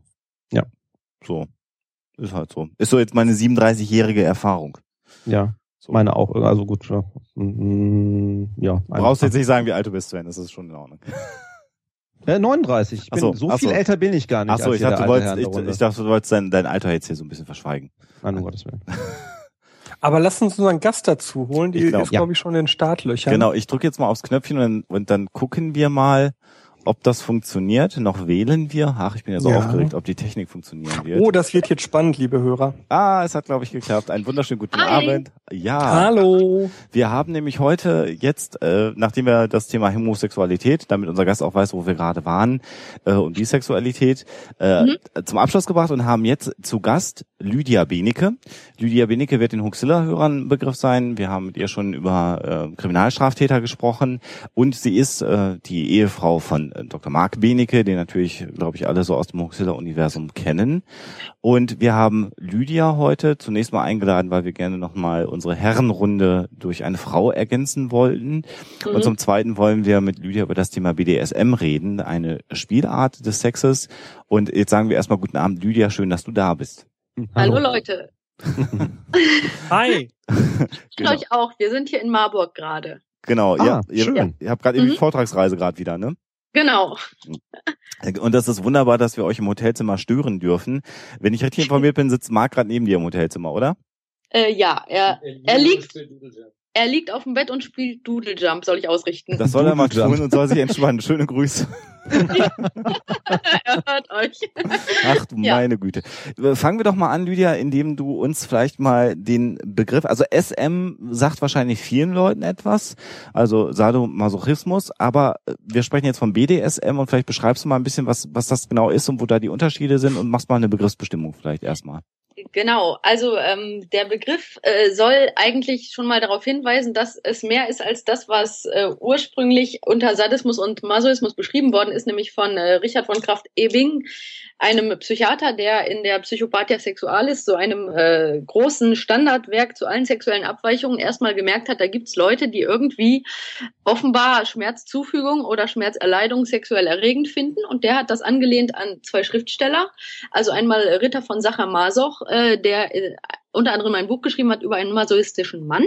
An den hat er dann den Begriff Masochismus angelehnt und dann äh, den äh, Marquis de Sade, der also Schriften über Sadismus, sad sadistische Praktiken verfasst hat. Und die heutigen Menschen, die halt diese Neigung haben, die sagen, das ist aber alles äh, nicht ganz so einfach. Also BDSM steht auch für Bondage und Disziplin. Das ist also Fesselungssachen. Disziplin werden auch so Rollenspiele, also meinetwegen Arzt, Krankenschwester oder Lehrer, Schüler, solche Sachen. Dann ist da Sadismus und Masochismus auch drin, also äh, Lust an Schmerzzufügung oder ähm, Schmerzerleidung. Und äh, aber es, es soll eigentlich auch darauf äh, hinweisen, dass das sehr viele unterschiedliche Sachen sind. Zum Beispiel, manche Menschen mögen äh, in dieser Richtung Schmerzen erleiden oder zufügen, aber weniger Rollenspiele wie Dominanz und Unterwerfung. Andere Menschen mögen sehr gerne Rollenspiele wie Dominanz und Unterwerfung und nicht so gerne Schmerzen. Und es soll halt darauf hinweisen, dass verschiedene Menschen mit so einer Neigung in diese Richtung ganz unterschiedliche sozusagen Persönlichkeitsprofile haben oder Vorliebenprofile. Dass man also nicht alle äh, in eine Kiste schmeißen kann, auch nicht von dem, was sie besonders erregend finden. Was? Wenn du sagst Vorlieben oder Persönlichkeitsprofile, gibt's denn dazu deines Wissens nach Untersuchungen, ob äh, gewisse Persönlichkeitsausprägungen äh, äh, besonders gehäuft auftreten bei einer der Spielarten? Äh, ja, es gibt sehr unterschiedliche Untersuchungen. Ich habe mich damit mal befasst, als ich meine Diplomarbeit dazu schrieb. So kam ich nämlich an das Thema und habe festgestellt, dass es leider äh, nicht so viele Studien gibt wie in vielen anderen Bereichen der Psychologie und auch, dass die sich teilweise widersprechen, teilweise die Stichproben sehr klein waren oder sehr unterschiedliche äh, sozusagen Versuchsgruppen herangezogen wurden, also von äh, kleinen Stammtischen oder so. Das heißt, man kann sagen, dass die Ergebnisse der Forschungsstand nicht so richtig einheitlich ist bis heute. Es gibt allerdings, äh, das habe ich auch in meiner Diplomarbeit festgestellt, ein Persönlichkeitsmerkmal, das äh, BDSMler äh, vergleichsweise stärker ausgeprägt haben von der Gruppe als Menschen, die nicht auf BDSM stehen. Das nennt sich Experience Seeking. Das ist also die Vorliebe für starke, abwechslungsreiche Reize. Und äh, also das, das heißt, die Leute reisen gerne, gucken sich gerne fremde Gegenden an, essen gerne exotisch, probieren halt neue Sachen aus, mögen gerne gerne unterschiedliche Leute aus verschiedenen Kulturen oder Interessensgebieten kennenlernen und äh, mögen halt Abwechslung und wie gesagt starke Erlebnisse. Und das ist bei äh, Menschen mit dieser sexuellen Neigung stärker ausgeprägt als bei anderen Menschen. Aber ja, aber wahrscheinlich. Äh, genau, Lydia, du hast ja. gerade das jetzt schon angeschnitten, dann können wir auch nochmal sagen, warum wir natürlich dich als Expertin eingeladen haben. Zum einen, du hast deine Diplomarbeit, du bist Psychologin, das habe ich noch ja, gar nicht ja. erwähnt, also natürlich goldrichtig im Psychotalk. Da ist natürlich, also wir alle tragen die gleiche Ausbildung vor uns her. Du hast deine Diplomarbeit über das Thema geschrieben und genau. du bist aber auch noch auf anderer Ebene engagiert, was dieses Thema angeht, ne? Ach ja, auf einigen, ja. Ich schreibe eine, eine psychologische Kolumne für Deutschlands größte BDSM Zeitschrift, die Schlagzeilen. Und da. Das ist auch ein sehr schöner Name. ja, ein geiler Name. nee, das ist, ich vergleiche es gerne mit Dr. Sommerteam, nur halt für Erwachsene. Also, dass man als Psychologe zu verschiedenen Themen, die äh, Menschen mit dieser Neigung beschäftigen, äh, dass das psychologisch sozusagen angeht, Leserbriefe beschreibt oder halt Themen, die die Leute beschäftigen, mal so ein bisschen psychologisch deutet. Und ich bin auch mhm. Jugendschutzbeauftragte der SMJG. Das ist die äh, sadomasochistische Jugend Deutschlands. Also äh, ähm, das ist eine Organisation, die halt Jugendliche und junge Erwachsene, die diese Neigung haben, anspricht, damit die zum Beispiel zu Stammtischen gehen und andere Menschen kennenlernen mit der Neigung, so ein bisschen, wie es vielleicht auch für homosexuelle Ansprechpartner gibt für Jugendliche, auch für Jugendliche mit der Neigung, dass die dann äh, mitkriegen, das ist okay, dass man das hat und wie geht man damit um, wie findet man Partner, wie kann man das verantwortungsvoll leben. Und von dieser Gruppe bin ich dann sozusagen die Jugendschutzbeauftragte, ja. Aber es ist natürlich so, dass die Gesellschaft ja nicht zwingend sagt, prima, also ähm, äh, Jugendliche jetzt zu bestärken, ihre sadomasochistischen ähm, ähm, ja, Empfindungen weiter zu elaborieren, mag ja nicht ja. immer im Sinne auch vor allen Dingen der Eltern sein. Da kommt doch bestimmt oft der Spruch, naja, die haben sich jetzt Pornos und Schweinkram im Internet angeguckt und jetzt ist mein Kind pervers geworden. Ähm, ja. Gibt es das in deinem Erfahrungsumfeld? Nee, eben nicht. Das ist nämlich äh, der Punkt. Ich wurde einmal mit dem Problem konfrontiert, dass es Probleme gab. Eine Jugendschutzorganisation wollte ein Internetforum äh, der SMJG, sagen wir mal, also hat das als jugendgefährdend angesehen. Ich habe dann eine ziemlich lange Stellungnahme dagegen geschrieben. Und da wurde unter anderem eben auch so argumentiert, als würden Jugendliche, die einmal irgendwas darüber lesen oder irgendwas davon sehen, irgendwelche Bilder oder Filme, dass die dann sofort diese Neigung bekommen würden. Da muss ich direkt sagen, das ist genauso absurd wie äh, diese momentan gerade wieder in Russland aktuelle Diskussion über Schwule. Da hat man hat ja früher auch geglaubt, ja, äh, wenn Kinder damit konfrontiert werden, werden sie schwul oder lesbisch. Das stimmt erstens nicht und zweitens sage ich, und wenn, wo ist das Problem? Denn BDSM ist aus äh, der modernen wissenschaftlichen Sicht genauso eine normale Neigung wie halt Homosexualität und also man müsste müsste eigentlich sagen, man darf noch nicht mal, also man sollte noch nicht mal Angst haben, dass die Leute es werden. Das können wir auch gleich nochmal thematisieren, weil es eigentlich nichts Gefährliches ist und auch nichts Menschenverachtendes, sondern ganz im Gegenteil. Aber vor allem die, ähm, die Sexualforschung über Jugendliche zeigt auch, dass man schon eine sexuelle Mindmap hat, hat, bevor die Pubertät anfängt. Das heißt, äh, in der Pubertät äh, entwickelt man sich in eine Richtung, die schon vorher angelegt ist. Und Jugendliche, die sich Pornos angucken, da gibt's auch gute Untersuchungen ähm, aus, aus Hamburg von Sexualforschern, zeigen, dass Jugendliche, wenn die sich Pornografie angucken, sich tendenziell die Sachen angucken, auf die sie eh schon sozusagen eine Prägung haben. Mhm. Also homosexuelle Jugendliche würden sich dann eher homosexuelle Pornos ansprechend finden und jetzt heterosexuelle nicht so. Und Jugendliche, die keine Neigung zu BDSM haben, die würden, da gibt's auch, äh, also das haben die in den Untersuchungen auch gezeigt, die gucken sich das einmal an, sagen sich, oh, das ist aber albern oder komisch und gucken sich das nicht an und die werden nicht sozusagen darauf geprägt und entwickeln die Neigung. Also man hat die Neigung schon vorher und sucht sich danach, was man konsumiert und nicht umgekehrt. Das ist inzwischen ich, sicher. Wenn ich ja. da mal kurz zwischen darf, ich habe äh, ich es gerade auch nochmal nachgeschlagen, weil ich wusste, dass ich das irgendwann im Studium auch mal gelernt habe. Mhm. Es gibt Studien zu der Frage, wann vergewaltigen Männer Frauen. Mhm. Und es gibt Studien, die gezeigt haben, dass äh, Männer, die äh, verstärkt Gewalt oder Gewaltpornos ausgesetzt äh, waren oder also Gewaltpornos sich angeguckt haben, dass dann auch diejenigen waren, die über, äh, überzufällig häufig ähm, dann auch bereit zu Vergewaltigungen waren. Mhm.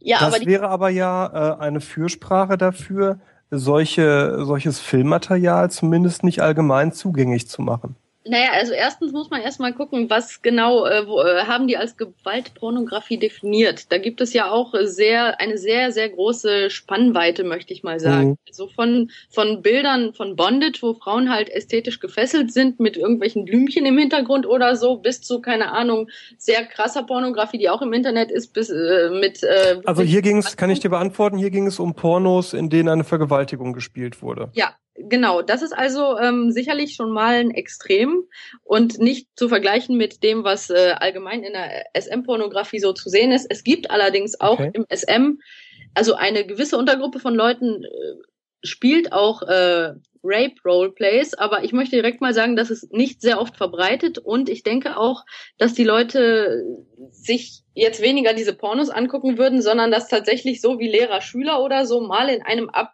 äh, sozusagen zeitlich begrenzten Rahmen. An dieser Stelle riss dann der Stream einmal kurz ab. Wir mussten die Konferenz neu aufsetzen und haben aber weitergemacht. Richtig verpasst habt ihr nichts. Ah, shit, was war denn das letzte? Was, was?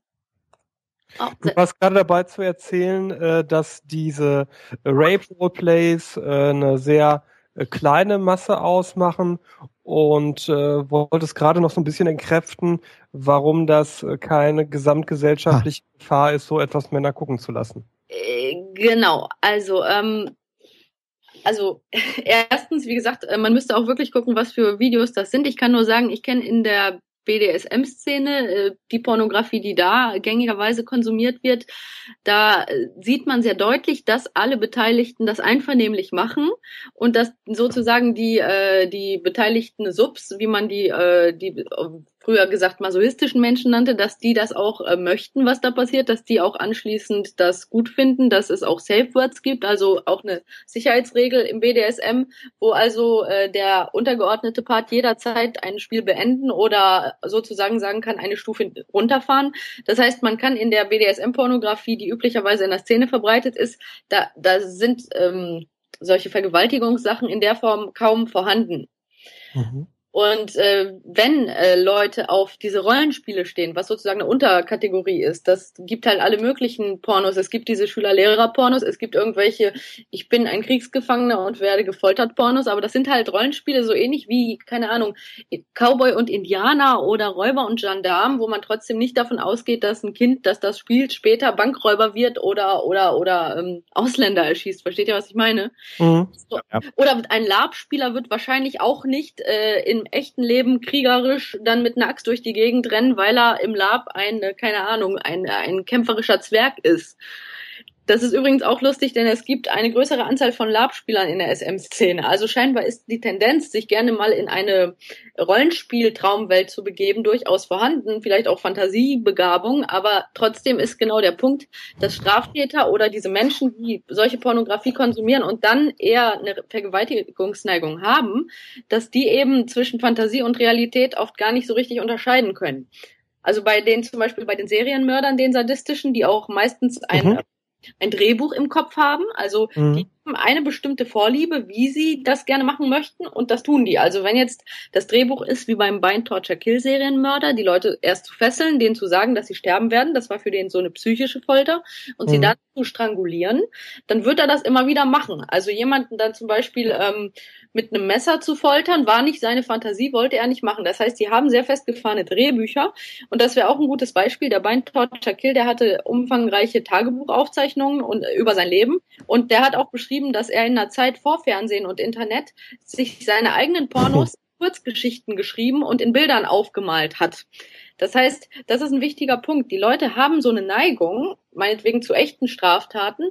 Und wenn sie die Pornografie dazu nicht wie heutzutage im Internet finden, dann früher haben die halt sich die Pornos selber gemacht. Also mit Bildern malen oder Fotos aus Zeitungen ausschneiden und da Folterinstrumente zumalen. Also das sind Klassiker die zeigen, dass die Pornografie zu konsumieren zum Beispiel nicht bei diesen Menschen die Neigung zum Vergewaltigen vergrößert, sondern Menschen mit psychischen Störungen, die solche Fantasien haben, Menschen wirklich zu vergewaltigen, suchen sich dann die Pornografie und wenn sie sie nicht finden, dann machen sie sie selber. Mhm. Also Ursache und Wirkung darf man hier nicht verwechseln. Mhm. ja. Beschreib uns doch mal so ein bisschen, was, was, was gibt's denn so alles in der BDSM-Szene? Äh, wie muss man sich das denn vorstellen? Haben die Menschen, die das betreiben, bei sich im Keller einen eigenen Folterkeller eingerichtet? Ähm, äh, oder wie muss man sich das vorstellen, also, wenn man sogar mit der Szene zu tun hat? Es ist halt äh, sehr unterschiedlich. Zunächst einmal muss man davon ausgehen, dass nicht alle Menschen, die so eine Neigung haben, in der Szene drin sind. Das heißt, das sind auch die, die oft gar nicht erst in Studien oder Befragungen auftauchen, weil wie will man die finden? Also die, das Ehepaar im Einfamilienhaus, das da keine Connections hat und das halt miteinander betreibt seit 20 Jahren, die werden halt nicht groß auftauchen in irgendwelchen Untersuchungen. Aber die Menschen, die in der Szene sind, also Stammtische besuchen, besuchen. Ähm, Stammtische finden übrigens an öffentlichen Plätzen statt, in Cafés oder äh, solchen Locations und da sitzen die Leute zusammen und reden einfach auch durchaus nicht nur über SM, sondern auch über alles Mögliche. So ähnlich wie, keine Ahnung, äh, ein Kegelstammtisch wahrscheinlich auch nicht nur übers Kegeln redet.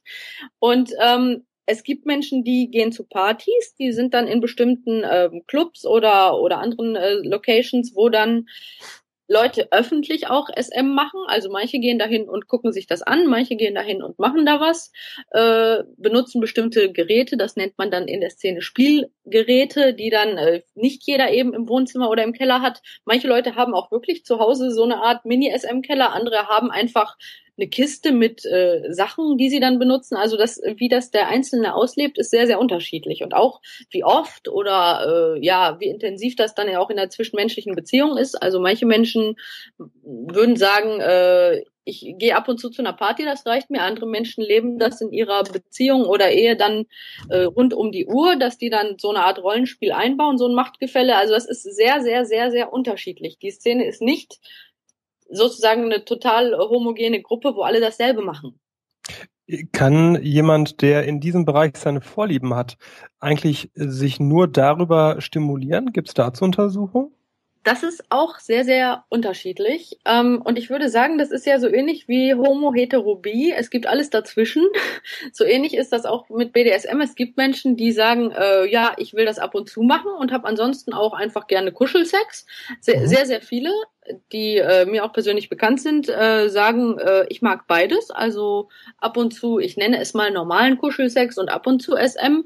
Und das ist aber bei den Leuten sehr unterschiedlich ausgeprägt. Bis zu dem Extrem von Menschen, die sagen, ich kann das wirklich nur, wenn irgendwelche Elemente aus Dominanz, Unterwerfung oder Schmerz ähm, dabei sind. Also man könnte sagen, der, der, der Lautsprecheregler, wenn man das so sagen möchte, kann bei verschiedenen Menschen sehr unterschiedlich stark sein. Das ist dann der Fetischismus letztendlich, ne? Wenn du äh, etwas brauchst, um sexuell erregt zu sein, ja. spricht man ja Fetischismus dann letztendlich, um auch mal den Begriff vielleicht mal für unsere Hörer zu definieren. Ich allerdings auch vorsichtig sein, weil Fetischismus sich ja klassischerweise auf äh, unbelebte Objekte bezieht. Genau. Auf, auf Einzelobjekte. Okay. Mhm, genau, das ist nochmal einwirfst. Und BDSM ist ja nicht auf ein Objekt bezogen, sondern äh, es ist schon sehr komplex. Also diese Rollenspiele oder Macht und Unterwerfung, das sind ja abstrakte Dinge, die kann man jetzt nicht sozusagen an einer Handlung festmachen.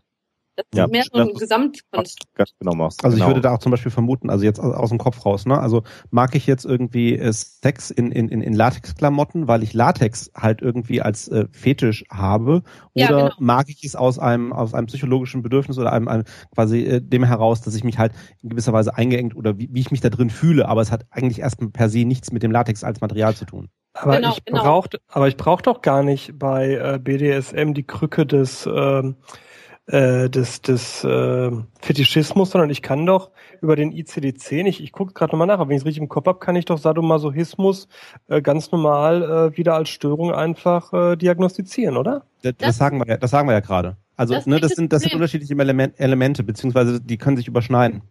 Ich muss aber auch, Moment, wir werfen hier gerade viele Sachen durcheinander. Also das Problem ist tatsächlich, im ICD-10 steht das noch drin, auch im DSM, dem Katalog der Mhm. Amerikaner. Das ICD ist ja von der Weltgesundheitsorganisation, wird auch sehr stark kritisiert von SMlern und ehrlich gesagt auch von den meisten Menschen, die heutzutage in der modernen Sexualwissenschaft tätig sind, weil man sagt, eigentlich müsste man ähm, Masochismus ganz rausstreichen und Sadismus unterteilen in gefährlichen und nicht gefährlichen. Da hat der äh, Psychologe Peter Fiedler aus Heidelberg ähm, in so einem Standardwerk, das schon 2001 rausgekommen ist, eine ziemlich gute Unterscheidung gemacht zwischen gefährlichen und nicht gefährlichen Sadisten und ist dann dafür eingetreten, dass man nur noch gefährlichen Sadismus als Krankheit aufnimmt und die anderen Neigungen halt wie Homosexualität als Spielart der menschlichen Sexualität nicht mehr krankheitswertig sieht.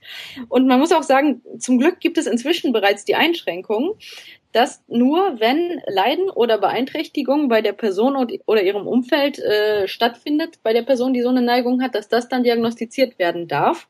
Aber diese Einschränkung ist meiner Meinung nach auch nicht hinreichend, weil wenn man da das Wort Homosexualität statt BDSM oder Sadomasochismus reinstellen würde, natürlich leiden die Leute auch und sind beeinträchtigt wegen der gesellschaftlichen Stigmatisierung.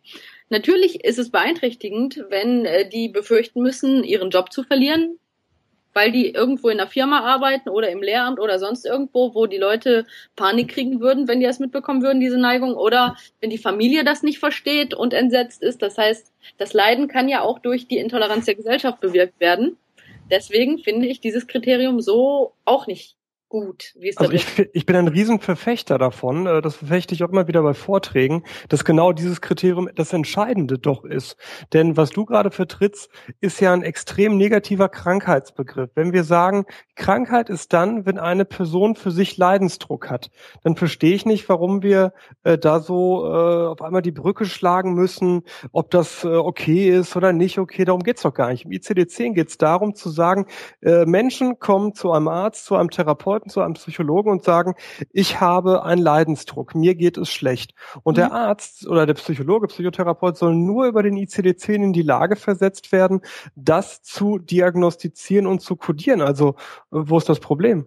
Naja, wie gesagt, ähm, wenn jetzt jemand sagen würde, keine Ahnung, äh, ich möchte unbedingt aufgrund irgendwelcher Bedürfnisse, ähm, äh, ich bin hetero und möchte unbedingt homosexuell werden, dann würde die Mhm. Heterosexualität auch nicht als Krankheit gewertet. Doch, natürlich. Die könnte ich genauso gut als sonstige Störung der Sexualpräferenz äh, über den ICD-10 kodieren und sagen, der hat Leidensdruck an seiner Heterosexualität.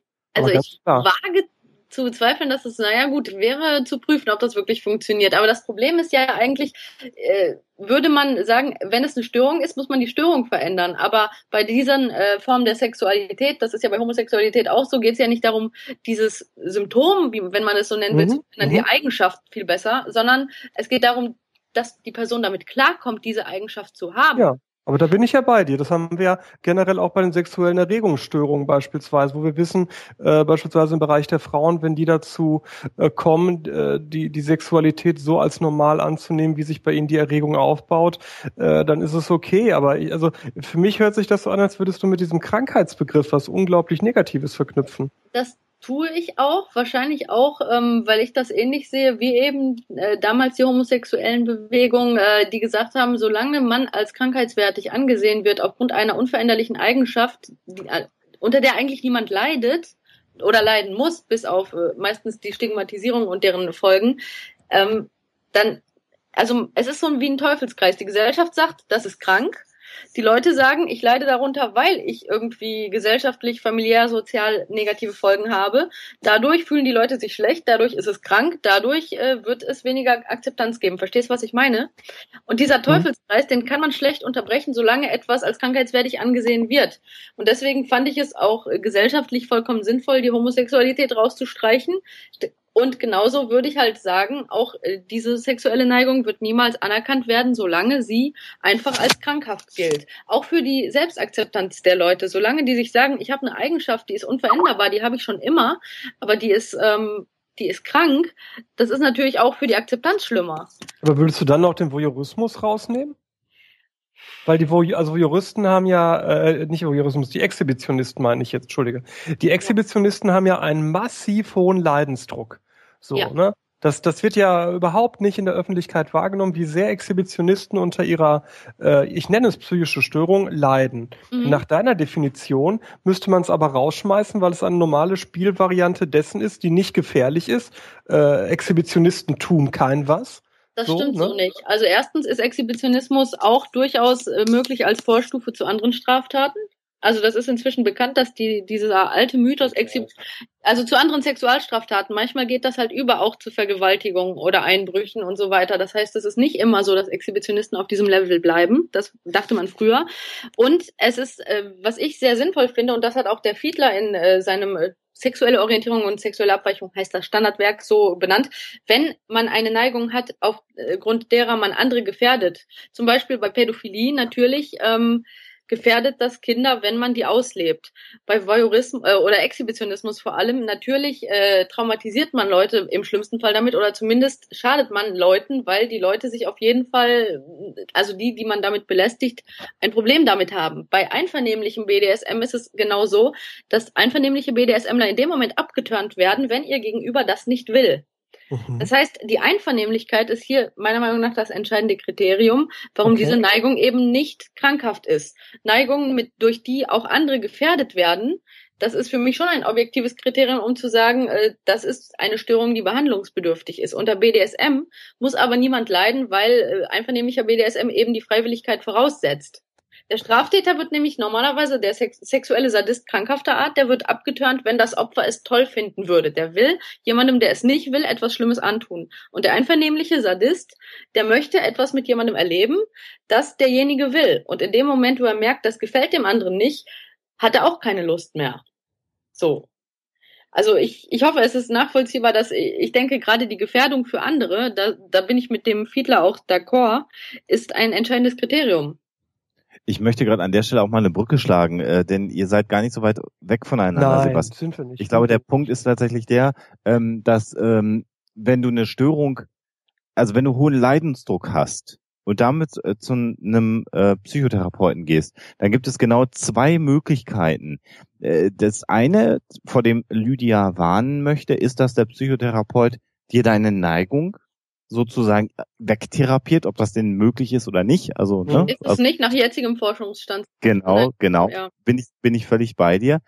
Was natürlich ganz charmant wäre, wäre, wenn der Psychotherapeut so cool wäre und dir dabei hilft, den gesellschaftlichen Druck besser zu verarbeiten. Ja. Und ich das ist das, wovon ich ausgehe, genau. Ja.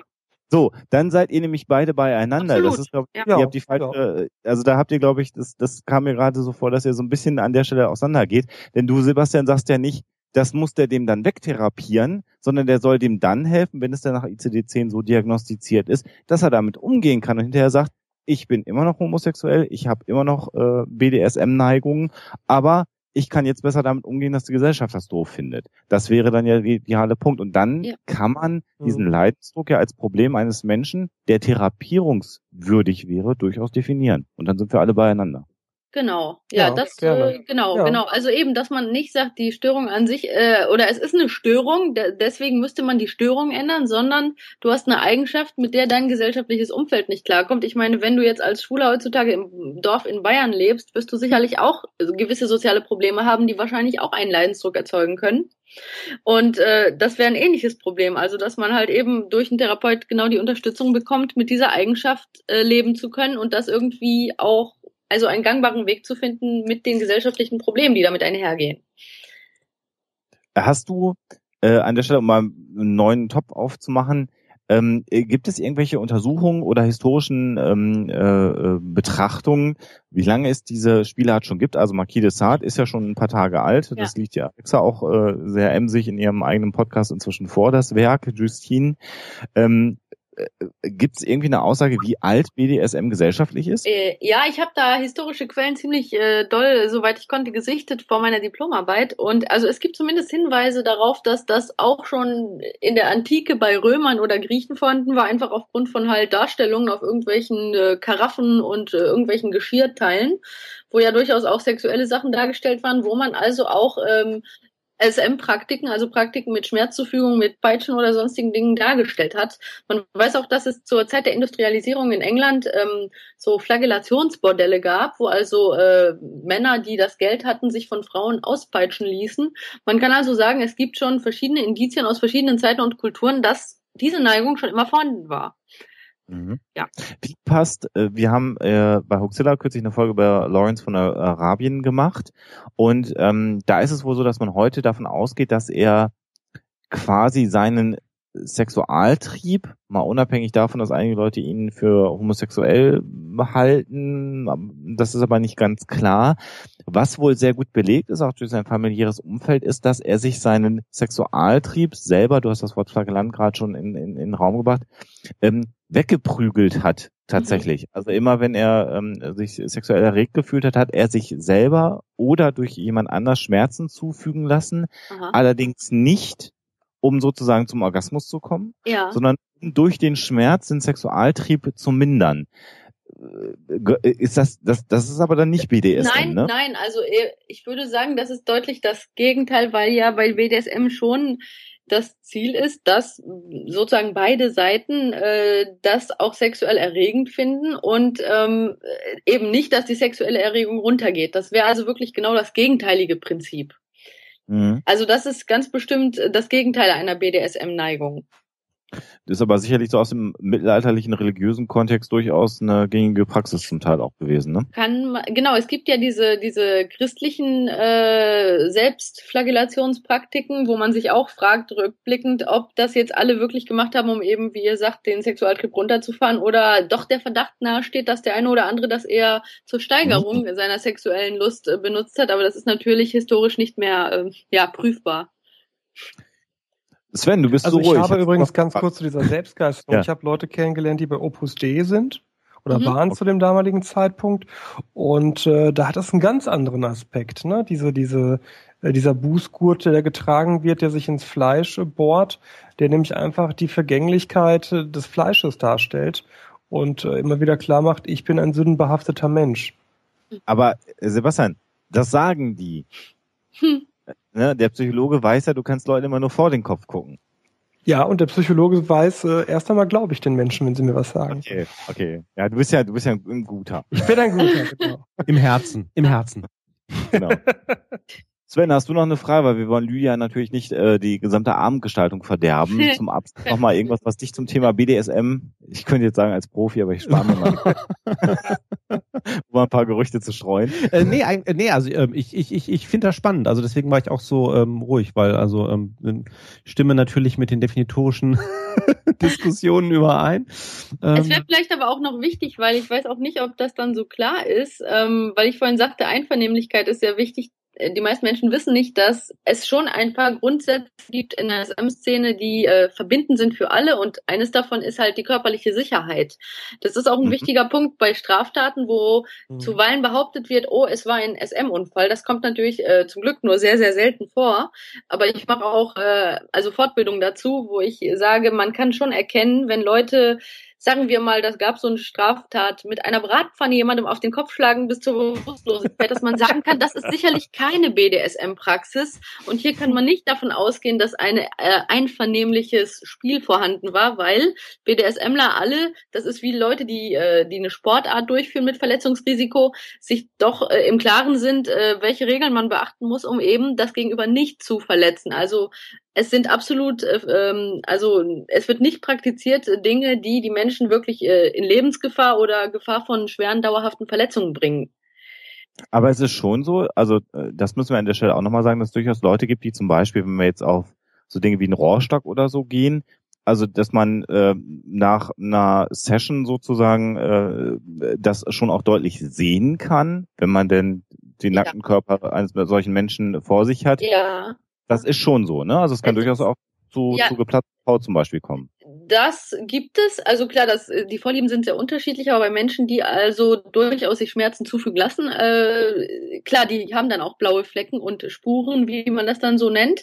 Viele finden es auch sogar schön, so wie eine nette, klingt jetzt vielleicht für normale Menschen schwierig nachzuvollziehen, für Menschen ohne diese Neigung, so wie eine nette Erinnerung an etwas, was halt schön war. Keine Ahnung, Naja, so wie ein also das, das kennt ne? man, genau, So. wie ein Knutschfleck in der Pubertät. Ne? Ja.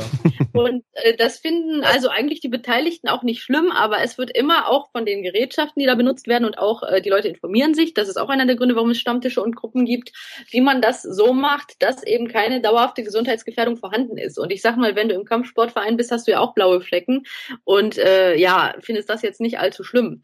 Allerdings sagen auch viele, es ist unangenehm, gerade als Frau zum Frauenarzt zu gehen und dann hat man halt blaue Flecken und dann denkt der, oh Gott, sie ist ein Opfer von äh, einer äh, Paargewaltbeziehung und dann müssen die Damen dann auch mal sagen, okay, ich bin halt äh, masochistisch veranlagt und auch das ist dann für die Leute manchmal nicht ganz einfach. Also wieder mehr das soziale Problem. Mhm. Kommen wir da an der Stelle aber nochmal ganz kurz, weil ich auch das äh, ähm, äh, in einem anderen Podcast tatsächlich gehört habe an der Stelle. Ähm, wie, wie sieht das mit dem Tatbestand der Körperverletzung aus? Also in dem Moment, wo ich jemanden einen blauen Fleck zufüge, ist das doch eigentlich schon Körperverletzung, oder nicht? Nicht direkt, weil äh, genau ein äh, Freund von mir, der Jurist ist, der sich auch sehr damit beschäftigt hat, äh, hat äh, das, was ich von ihm verstanden zu haben glaube, weil ich kein Jurist bin, ist, ähm, dass SM in der juristischen Realität unseres Landes inzwischen wie Tätowieren oder Piercen gewertet wird. Das ist ja auch eine ähm, Körperverletzung mit Einwilligung. Und Okay. ähm, natürlich, das wird, die auch nicht von einem Arzt durchgeführt wird zu medizinischen Zwecken, ne? Und dadurch wird BDSM, also diese Praktiken, die ja eben keine dauerhaften körperlichen Schäden hinterlassen, was BDSM ja nun nicht tut, äh, die werden durchaus dann eher als so wie Tätowieren oder Piercen, da willigt man halt ein und ähm, dann, äh, dann ist das quasi, dann wird das nicht wie eine Körperverletzung geahndet. Also, aber wie gesagt, ich bin kein Jurist, das ist das, was ich dazu verstanden habe und mir sind auch keine Fälle bekannt, wo jemals jemand einvernehmlich SM praktiziert hätte und hinterher wegen Körperverletzung angezeigt worden wäre. Okay. Letzten Satz vielleicht noch. Ich habe Ähm, noch eine Klischeefrage, die sicherlich die Hörer interessiert, auch wenn viele die Antwort kennen. Äh, einfach nur Ja oder Nein, Lydia. Gibt es festgelegte Rollen bei dem Spiel? äh, jein, es gibt nämlich auch die Switcher. Okay. Also ja, also ich will sagen, es gibt äh, manche Leute äh, sagen, ich bin ich bin eine Sub oder ein Dom, also dominanter Part oder submissiver Part, aber es gibt auch Menschen, die sich als Switcher bezeichnen und die dann äh, sozusagen äh, das durchaus auch wechseln. Also die die sagen manchmal bin ich der submissive Part bei einem Spiel und bei äh, dann am nächsten Tag oder zwei Stunden später bin ich dann der dominante Part oder die teilweise sogar im Spiel das wechseln. Also die gibt's auch. und ein letzter Satz, den ich gerade noch anfügen wollte. Ähm, Blumenampeln an komischen Stellen in Wohnungen. Was, was kann man dazu sagen? Das spricht ein Insider. Große Blumenampeln. Ja, ja, mit stabilen Haken in der Ja. Decke. Den Rest überlassen wir dann mal unseren Hörern. ja, ja, also hm. ein weiterer Punkt zum Thema, ähm, wenn SMler nicht möchten, dass das soziale Umfeld es mitbekommt, gibt es sehr kreative Gestaltungsmöglichkeiten, ähm, um die Wohnung äh, möglichst SM-tauglich und gleichzeitig dekorativ herzurichten. Ich, ich, ich, ich, spüre da ein Magazinformat. Schöner Wohnen. BDSM in Inneneinrichter oder was Ja. meinst du? Man sagt Das- auch, der beste SM-Shop ist ein Baumarkt, aber gut. Ich, Aha. ich spüre da die nächste RTL 2 Doku, also so Re Reality Doku. Ich werde Wie gucken. Wie eine Wohnung quasi Transformer-mäßig Wie, wie, heißen diese einschlägigen Umgestaltungssendungen? Ich kenne die leider auch nicht. ich habe die Ähm, nur Augen. Es gibt diese Horrorhaus-Sachen, ist auch egal, äh, darum es Du rumgeht. bist doch, du bist doch unser Barmensch, Sebastian. Ja, musst Ja, diese ganzen Tine ach Wittler so. Sachen, ne? ich weiß gar nicht, wie die heißen. Lü also Lydia Benecke als T Tine Wittler auf RTL 2, die ihre Wohnung SM tauglich macht. Großartige Idee. Mhm, ja, als, als zweites Standbein sehr gern. Das reicht mindestens für, für, für Switch. Und bei Kalkofe bist du dann bestimmt auch. Ah, aber Leute, genau, mir fällt da gerade noch was ein. Ich wollte noch ein, ein Klischee entkräften, bevor der Abend endet. Was, was mir gerade noch nämlich im Vorfeld aufgefallen ist, ähm, weil ich dem Sebastian vorhin schon mal mit dem kurz kommuniziert hatte. Viele Menschen glauben ja irgendwie, es gäbe typische Charaktere, darauf war vorhin wahrscheinlich auch die Frage abgezielt, mhm die bestimmte Neigungen haben, so wie der erfolgreiche gestresste Manager, der ist dann garantiert immer submissiv oder halt äh, keine Ahnung auch ein anderes Klischee, ja submissive Frauen, das sind bestimmt auch welche, die im echten Leben immer kuschen und sich unterordnen und keine eigene Meinung vertreten können und da muss ich wirklich sagen, das ist keinesfalls so. Also äh, wie gesagt, ich kenne große Teile der BDSM-Szene und man kann da keine äh, eindeutigen Zuordnungen machen. Es gibt halt submissive Männer, die sowohl dominant sind als auch eher schüchtern, gibt's alles. Es gibt auch äh, submissive Frauen, die äh, sehr dominant sind im echten Leben oder sehr schüchtern. Aber ich muss auch dazu sagen, in SM-Vereinen ist das auch oft so, also eigentlich immer so, dass nicht nur die, die äh, sexuell dominant sind, dass sie ja die Führungsposition hätten, ganz und gar nicht. Also in Organisationen und auch da, äh, also äh, Stammtischleiter und sowas sind auch submissive. Das zeigt ja schon, dass also äh, sozusagen die, äh, die Stellung Personen im echten Leben nicht ansatzweise übereinstimmen muss mit ihrer sexuellen Neigung. Und da gibt es wirklich jede Kombination, die man sich vorstellen kann. Also es gibt da keine logischen Zusammenhänge, meiner Meinung nach. Das ist nochmal schön, weil das haben, glaube ich, viele Leute im mhm. Kopf ein Vorurteil, ähm, der genau. sich dann abends erstmal den Hintern versohlen lässt mhm. von seiner ja. Und wie gesagt, das, da kann man definitiv meiner Meinung nach keine, keine Zusammenhänge sehen. Da gibt's wirklich jede Kreuzung und äh, Variation, die es gibt, äh, die man sich vorstellen kann. Und nicht immer dieses, wenn so ein Charakter, dann so eine Neigung. Definitiv nicht. Mhm. Nachdem unser eigener Werbeblock ja an meiner Unfähigkeit, das aufzuzeichnen, gescheitert ist und nicht im Podcast erscheinen wird, Lydia, hast du jetzt noch mal zwei bis drei Minuten Zeit. Na, bei deiner Sprachgeschwindigkeit werden anderthalb Minuten reichen. mach mal, mach mal für irgendwas, was dir gerade wichtig ist, aktuell an Projekten Werbung und ähm, mach die Leute heiß für irgendwas, für das du sie heiß machen möchtest. Oh, danke schön. Also, ähm, was eventuell interessant ist, auch in dem Rahmen, ich gebe ja äh, Kurse, Kriminalpsychologie-Kurse und äh, ich habe fünf verschiedene Themen und eines davon nenne ich Paraphila altmodisch gesagt perverse Verbrechen. Und da mache ich auch sehr deutlich eben, wie man gefährliche Sadisten von nicht gefährlichen unterscheiden kann, wie man bei äh, Straftaten auch erkennen kann, welche Sorte da ist, beziehungsweise bei Straftaten, die als SM-Unfälle getarnt werden, wie man da erkennen kann, dass es sich hier um eine Vertuschung handelt von einem eben gefährlichen Sadisten und auch um Voyeuristen, Exhibitionisten und so weiter. Das heißt, wer da Interesse hat an äh, Kriminalfällen in Zusammenhang mit sexuell abweichenden Interessen, der kann sich diesen Kurs angucken und alle Infos dazu gibt's auf www.benecke-psychology, also auf Englisch geschrieben, .com oder über meine Facebook-Seite, wo man mich unter Lydia Benecke findet. Wunderbar. Und ich kann sagen, wir waren ja schon bei dir auf dem Seminar. Die sind hochinteressant. Dankeschön. Wäre wär super klasse und wer in den Kölner Raum irgendwie wohnt oder mal Lust hat, nach Köln zu fahren und das zu verbinden, sollte das mal tun, weil ähm, das ist echt spannend, da mal zuzuhören. Gerade wenn man mit dem Thema sonst nichts zu tun hat. Ja, super. Vielen Dank. Und vielleicht mal bis irgendwann mal wieder. Spätestens im Mai, denke ich mal. Bis ne? ganz bald, ah, ja. Ja, na klar, klar, auf der Konferenz. Da freue ich mich ja sehr. Ja. Genau. Lydia, vielen Dank, dass du dir die Zeit genommen hast. Schöne Grüße an Marc, der ja. hört ja zu. Und ja. Äh, bis demnächst. Jawohl, schönen Abend noch. Danke, Danke so. tschüss. So, das war der BDSM-Blog in der Sendung. Da hätten wir sicherlich noch ein bisschen länger drüber reden können, aber gut, ich glaube, jeder hat einen Eindruck davon bekommen, der sich mit dem Thema noch nicht befasst hat, um was es geht. Ähm, ich bin jetzt ein bisschen geflasht und brauche jetzt mal wieder den Sven, der unser tolles Skript sozusagen vor Augen hat. Äh, Sven, womit machen wir denn weiter? Oh, gute Frage. Äh, Pause vielleicht? Wir sind fast, äh, oh, wir, wir, wir yes. sind fast zwei Stunden dabei und ähm, also ähm, es gibt ja noch andere biologische Bedürfnisse, denen man vielleicht mal nachgehen möchte. Das ist richtig. Ich bin so irgendwie in Fahrt heute. Wir können ja mal irgendwie ein schönes Musikstück. Was ja. wollen wir denn mal einspielen, Jungs? Habt ihr, habt ihr irgendwie eine Vorliebe, was ich jetzt einspielen soll? Hast du äh, was Rockiges da? Insider. du Schelm. Okay, wir sehen, wir hören uns in, ich muss mal gucken, wie lange das Lied ist. Und machen wir hier gleich hier. Wunderbar, wenn die Technik super funktioniert.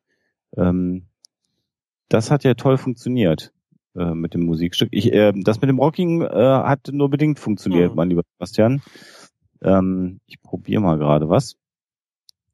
Äh, das hat nicht funktioniert. Da müssen wir das Rockige gleich noch, gleich noch Weil Ich habe ein bisschen was Rockiges, aber es ist wahrscheinlich nicht das, was dir vorschwebt. Aber dann spielen wir das Ding einfach mal ein. Da sind wir wieder. Auf Sendung. Jo. Jo. Wir können ja mal äh, vielleicht an der Stelle ähm, äh, eine Hörerzuschrift mal zu Rat ziehen. Ähm, das glaubt uns natürlich wieder keiner, dass diese Themen äh, uns äh, zugesandt worden sind. Äh, darüber hinaus noch von einer ähm, äh, Ups, das war was falsch. Hm. Nicht zwei Dinge parallel machen als Mann, das kriegt man ja immer. Multitasking ist eine Lüge bei Männern Ja. und bei Frauen. Danke, lieber Sven. Da hätte ich gerne mal eine Studie zu. Gibt Aber das, es. äh, Beim nächsten Mal. Ja, gibt es. das ist ein tolles Thema. Das machen wir doch beim nächsten Mal auch nochmal. Genau, äh, drei Stunden lang drei sprechen Stunden wir Multitasking. Super Idee. Ja, okay, was machen wir nebenbei? wir, wir reden, all- wir machen das nebenbei in der nächsten Sendung. Ach, das Oh. ist ja Witze auf einer Mieterebene. Ja, ich gehe doch wieder RTL gucken.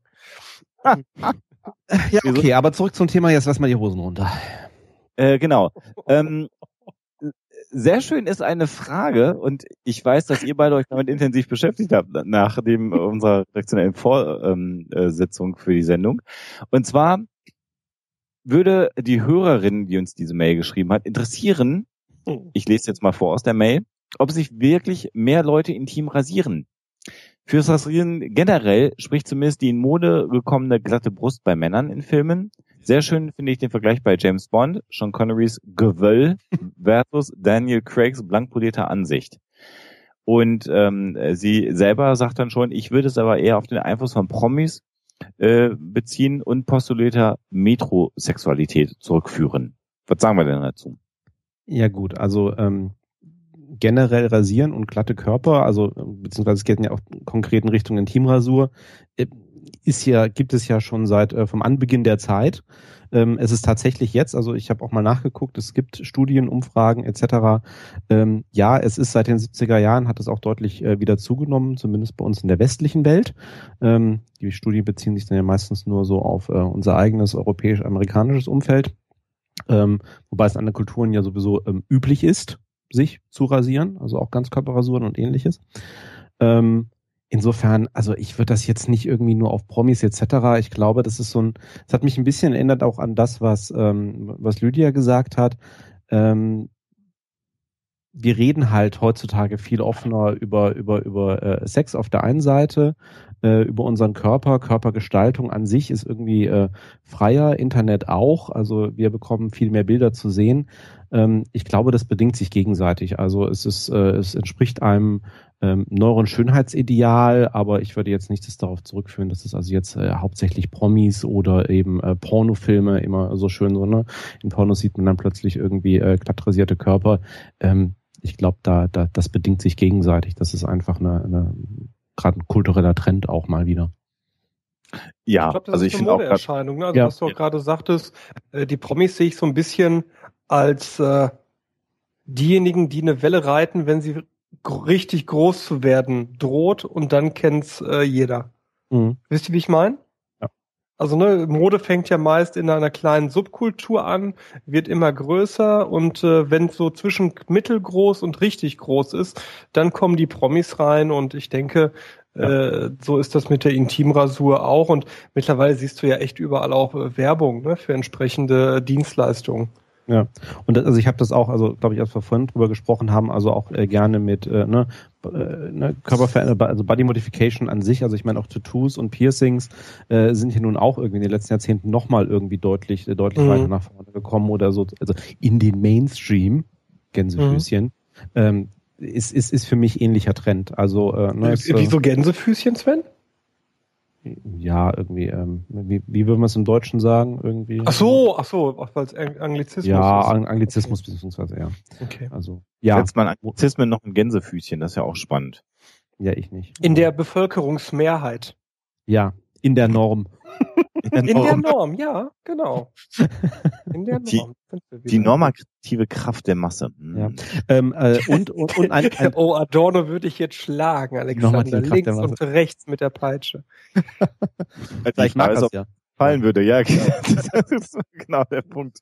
Ähm, übrigens, äh, der Chat hat das gefragt, ähm, äh, irgendwann vor geraumer Zeit schon, ob wir über unsere Vorlieben reden werden. Äh, ich mache das natürlich nicht.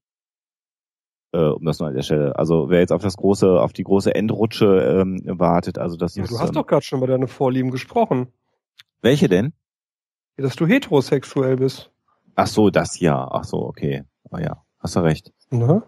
Eigentlich viel zu viel Information, ne? Und total unnötig. Ja, jetzt hast du schon, hast du schon mindestens fünf Prozent der Hörer verkrault.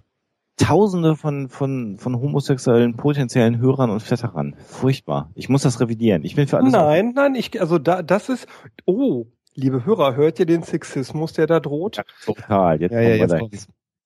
Also auch unsere äh, homosexuellen Hörer werden natürlich weiterhin zuhören, auch wenn der Alexander heterosexuell ist. Weil, Wir Ja, weil, auf weil natürlich auch Geistes wegen homosexuelle mögen. Leute äh, einen Menschen nicht nur über seine sexuelle Orientierung definieren. Genau. der Chat fragt mich, ob ich könnte den Rest jetzt auch noch zu erzählen. Das würde ja voraussetzen, dass es einen Rest gibt. Das ist ja. ja ich habe die Sonnenbrille häufiger beim Sex auf.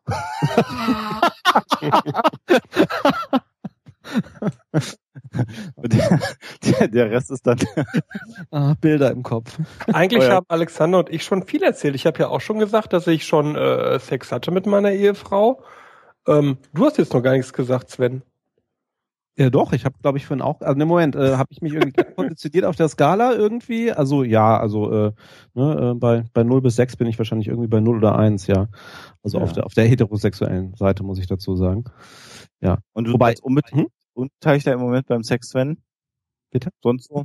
Das, ja, als genau. Unbeteiligter- Das ist, ja, jetzt, jetzt wird wieder rausgekehrt, dass ich Single bin. Ja, aber das heißt ja nicht, dass ich keinen Sex habe. Äh, Moment. Hm, hm, hm, hm. Ah, Ah. da haben wir ihn. Ähm, Any- lass uns doch noch mal ganz kurz. Sie haben Sex, boah. ja, genau. Wir haben uns geoutet. Das könnt ihr jetzt auch gerne durch Twitter jagen. Ähm, genau, es gibt Leute, die waren schon bei uns. Sag mal, wo die Blumenampel Ja, gehangen die hat. Blumenanpackung, genau. Ich höre euch ganz schlecht, Leute. Geht's euch auch so mit mir oder ist das ein Nee, wir hören, also ich höre immer noch gut. Aktuell ist alles gut. Okay, ich höre äh, euch ein bisschen abgehakt. Okay. Mhm. Ja, wird, wird gleich besser werden. Das ist das Ruhrgebiet wahrscheinlich, das gerade ein bisschen gestört ist. Ähm, die Hörer ab. ging aber noch ein bisschen weiter. Ähm, äh, und zwar wurde auch noch, äh, äh, das fand ich besonders sehr schön. Also wir können ja erstmal noch dazu kommen, vielleicht zu dem Punkt, ist Pornografie heute in der Gesellschaft mehr vertreten, mehr präsent? Ähm, was meint ihr? Ja. Ja. Ist man offen Ja. darüber, oder? Ja, ich sehe das auch so. Ist Allein durch das Internet, äh, wobei da auch oft ein Denkfehler gemacht wird, weil einfach Jugendschutz nicht mehr konsequent durch Familien ausgeübt wird an vieler Stelle. Das stimmt. Mhm. Das stimmt. Also man muss äh, natürlich auch da immer noch verantwortlich sein und mal aufpassen, was seine Kinder so den ganzen Tag äh, treiben. Und das meine ich jetzt mal an der Stelle nicht lustig, sondern ähm, das ist schon die Aufgabe, den Medienkonsum der Kinder in irgendeiner Art und Weise nachzuvollziehen. Ja. Das ist sicherlich eine, eine, eine sehr, sehr, sehr, sehr, sehr, sehr schwierige Aufgabe. Klar. Ähm, denn wenn man guckt, was teilweise Zehnjährige schon auf ihrem Handy haben, an Videos, die auf dem Schulhof herumgereicht wird, da brauchen Sie sich nicht drüber unterhalten, aber trotzdem sollte man durchaus als Elternteil ähm, versuchen zumindest äh, sich darum zu kümmern. Und das ist ein Punkt, dann ich habe es eigentlich übersprungen, weil ich auf die Debatte eigentlich nicht eingehen wollte, aber jetzt passt sie dann doch sehr gut. Das passt ja sehr gut zu dem Punkt, das äh, lief ja eine, vor einigen Tagen auch durch die verschiedenen Social-Media-Kanäle so die Idee, alte Kinderbücher oder sogar Märchen Er macht es, ja, er macht's. Natürlich mache ich es, umzudeuten und umzuschreiben. Ähm, ein schönes Beispiel ist zum Beispiel, dass aus dem Räuber Hotzenplotz ähm, der Begriff des Schuhewichsen herausgenommen werden soll, weil ja Wichsen durchaus auch noch eine andere Konnotation hat. Mittlerweile, Und ja. Das, ja, mittlerweile natürlich.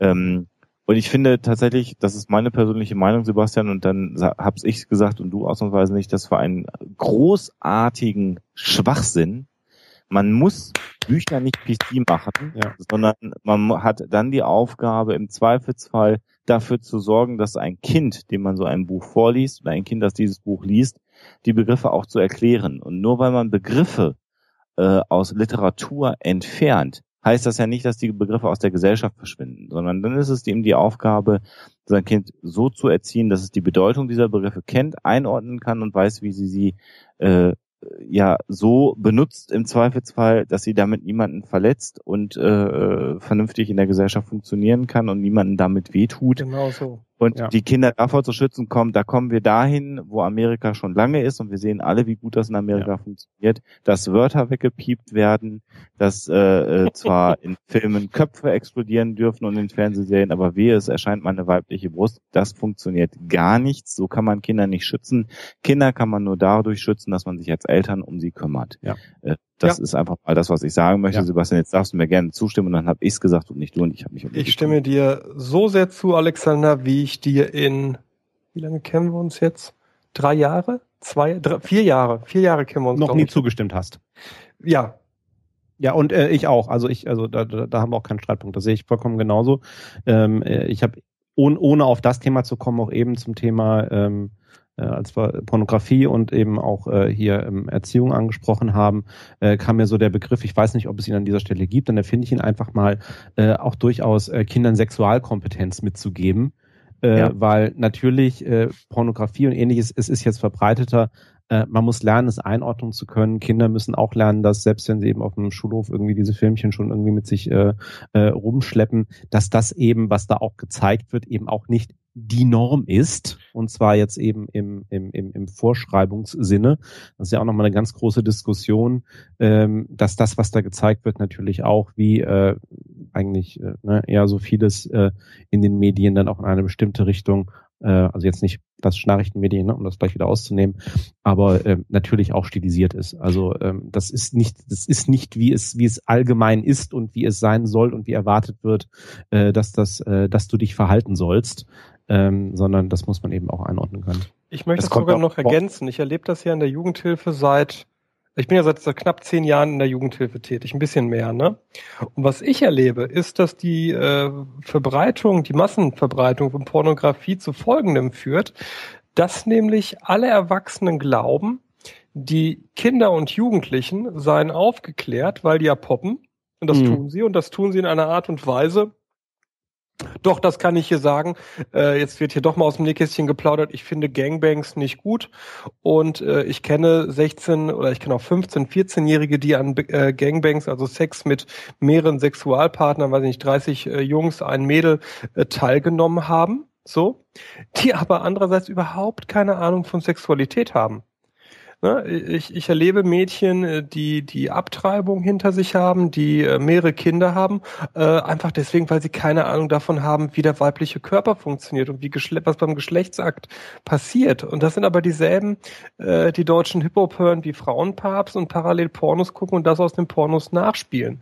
Und die Erwachsenenwelt macht oft den Fehler zu glauben, dass äh, das Nachleben von Pornos einhergeht mit einem Verständnis A von Sexualität und B der Emotionalität. Also ich kenne Mädels, die mit, äh, die in jungen Jahren schon mit wer weiß wie vielen gepoppt haben, die aber völlig äh, unfähig sind für sich mit Gefühlen dann dazu umzugehen Mhm. und dadurch dann traumatisiert werden. Ne? Ja, das ist ein wichtiger Punkt. Also die Sexualisierung, wenn ich es denn mal so nennen Ja. darf, unserer Gesellschaft ist sehr, sehr groß.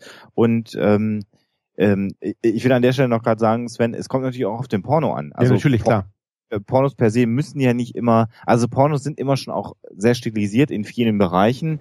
Äh, schon allein die Dauer des Geschlechtsaktes ist ja äh, für den Autonormalverbraucher, man muss es mal sagen, an dieser Stelle auch in der Regel nicht einzuhalten. Ähm, äh, wer, wer sich denn mal so ein Porno Ja, jetzt angeschaut spricht er doch aus dem Nähkästchen, liebe Hörer. Mhm. Für den, Nee, ich also bin, ja, ja, ja. ich bin ja kein Autonormalverbraucher. Was, ne? also, Ich hatte es Ich vergessen, Entschuldigung. ich werde ich werd gleich hier noch ein Outing vor. Wir reden über die Norm, wo jeder auf dieser Skala liegt, von uns, äh, das behalten für uns.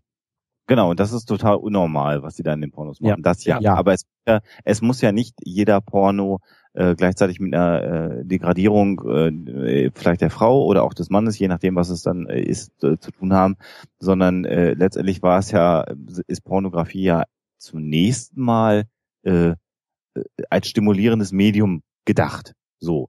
Und dann gibt's natürlich da all das, was es in der Gesellschaft auch gibt. Und da sind wir bei dem, was Lydia vorhin ja auch erzählt hat. Man sucht sich eben dann das in der pornografischen Vielfalt, die wir heutzutage ja. haben, ähm, was man selber im Kopf hat. Und das guckt man dann an. Und wenn man es denn nicht selber erleben kann, hat man zumindest immerhin andere Leute, mhm. die es mhm. für einen ja. erleben oder schauspielerisch darstellen. Ich gebe dir völlig recht, Alexander. Das Problem ist halt nur, dass viele äh, Jugendliche ähm, auch Por also es mag auch Pornos geben ohne Abwertung meinetwegen, aber äh, die, die richtig 17 äh, bin ich sofort bei dir. Ich, ich fall dir ins Wort. Gerne. Ich rede von erwachsenen Menschen, die ihre Sexualität okay. haben. Okay, ich so. halte meine Klappe. Okay. Und äh, ne, da sind wir wieder bei Kindern. Kindern muss erstmal beigebracht werden, was Sexualität ist, wann man mit jemandem Sex hat, was eigentlich so äh, an emotionalem Geflecht da sein sollte und dass das eben nicht ein Sport, ein Spiel oder sonst irgendwas ist. Ähm, äh, das ist sicherlich so eine mhm. Sache, äh, die, äh, da bin ich ganz bei dir, Sebastian. Also ich war jetzt natürlich bei der Erwachsenen okay. ausgeprägten Sexualität ja. äh, Gut, dass du es nochmal ansprichst, dass das nicht durcheinander geworfen wird. Ein Wort zum Chat. Ich habe nie gesagt, dass der deutsche Hip-Hop schuld äh, ist. Ich höre sehr gerne Savage, ich höre sehr gerne äh, die Firma, ich höre sehr viel deutschen Hip-Hop. Der Hip-Hop ist nicht schuld, aber der Hip-Hop vermittelt äh, ein schräges Bild, auch da wieder bei Kindern und Jugendlichen, die einfach noch nicht gefestigt sind äh, in ihrer sexuellen Identität und in dem, was zu Sex dazugehört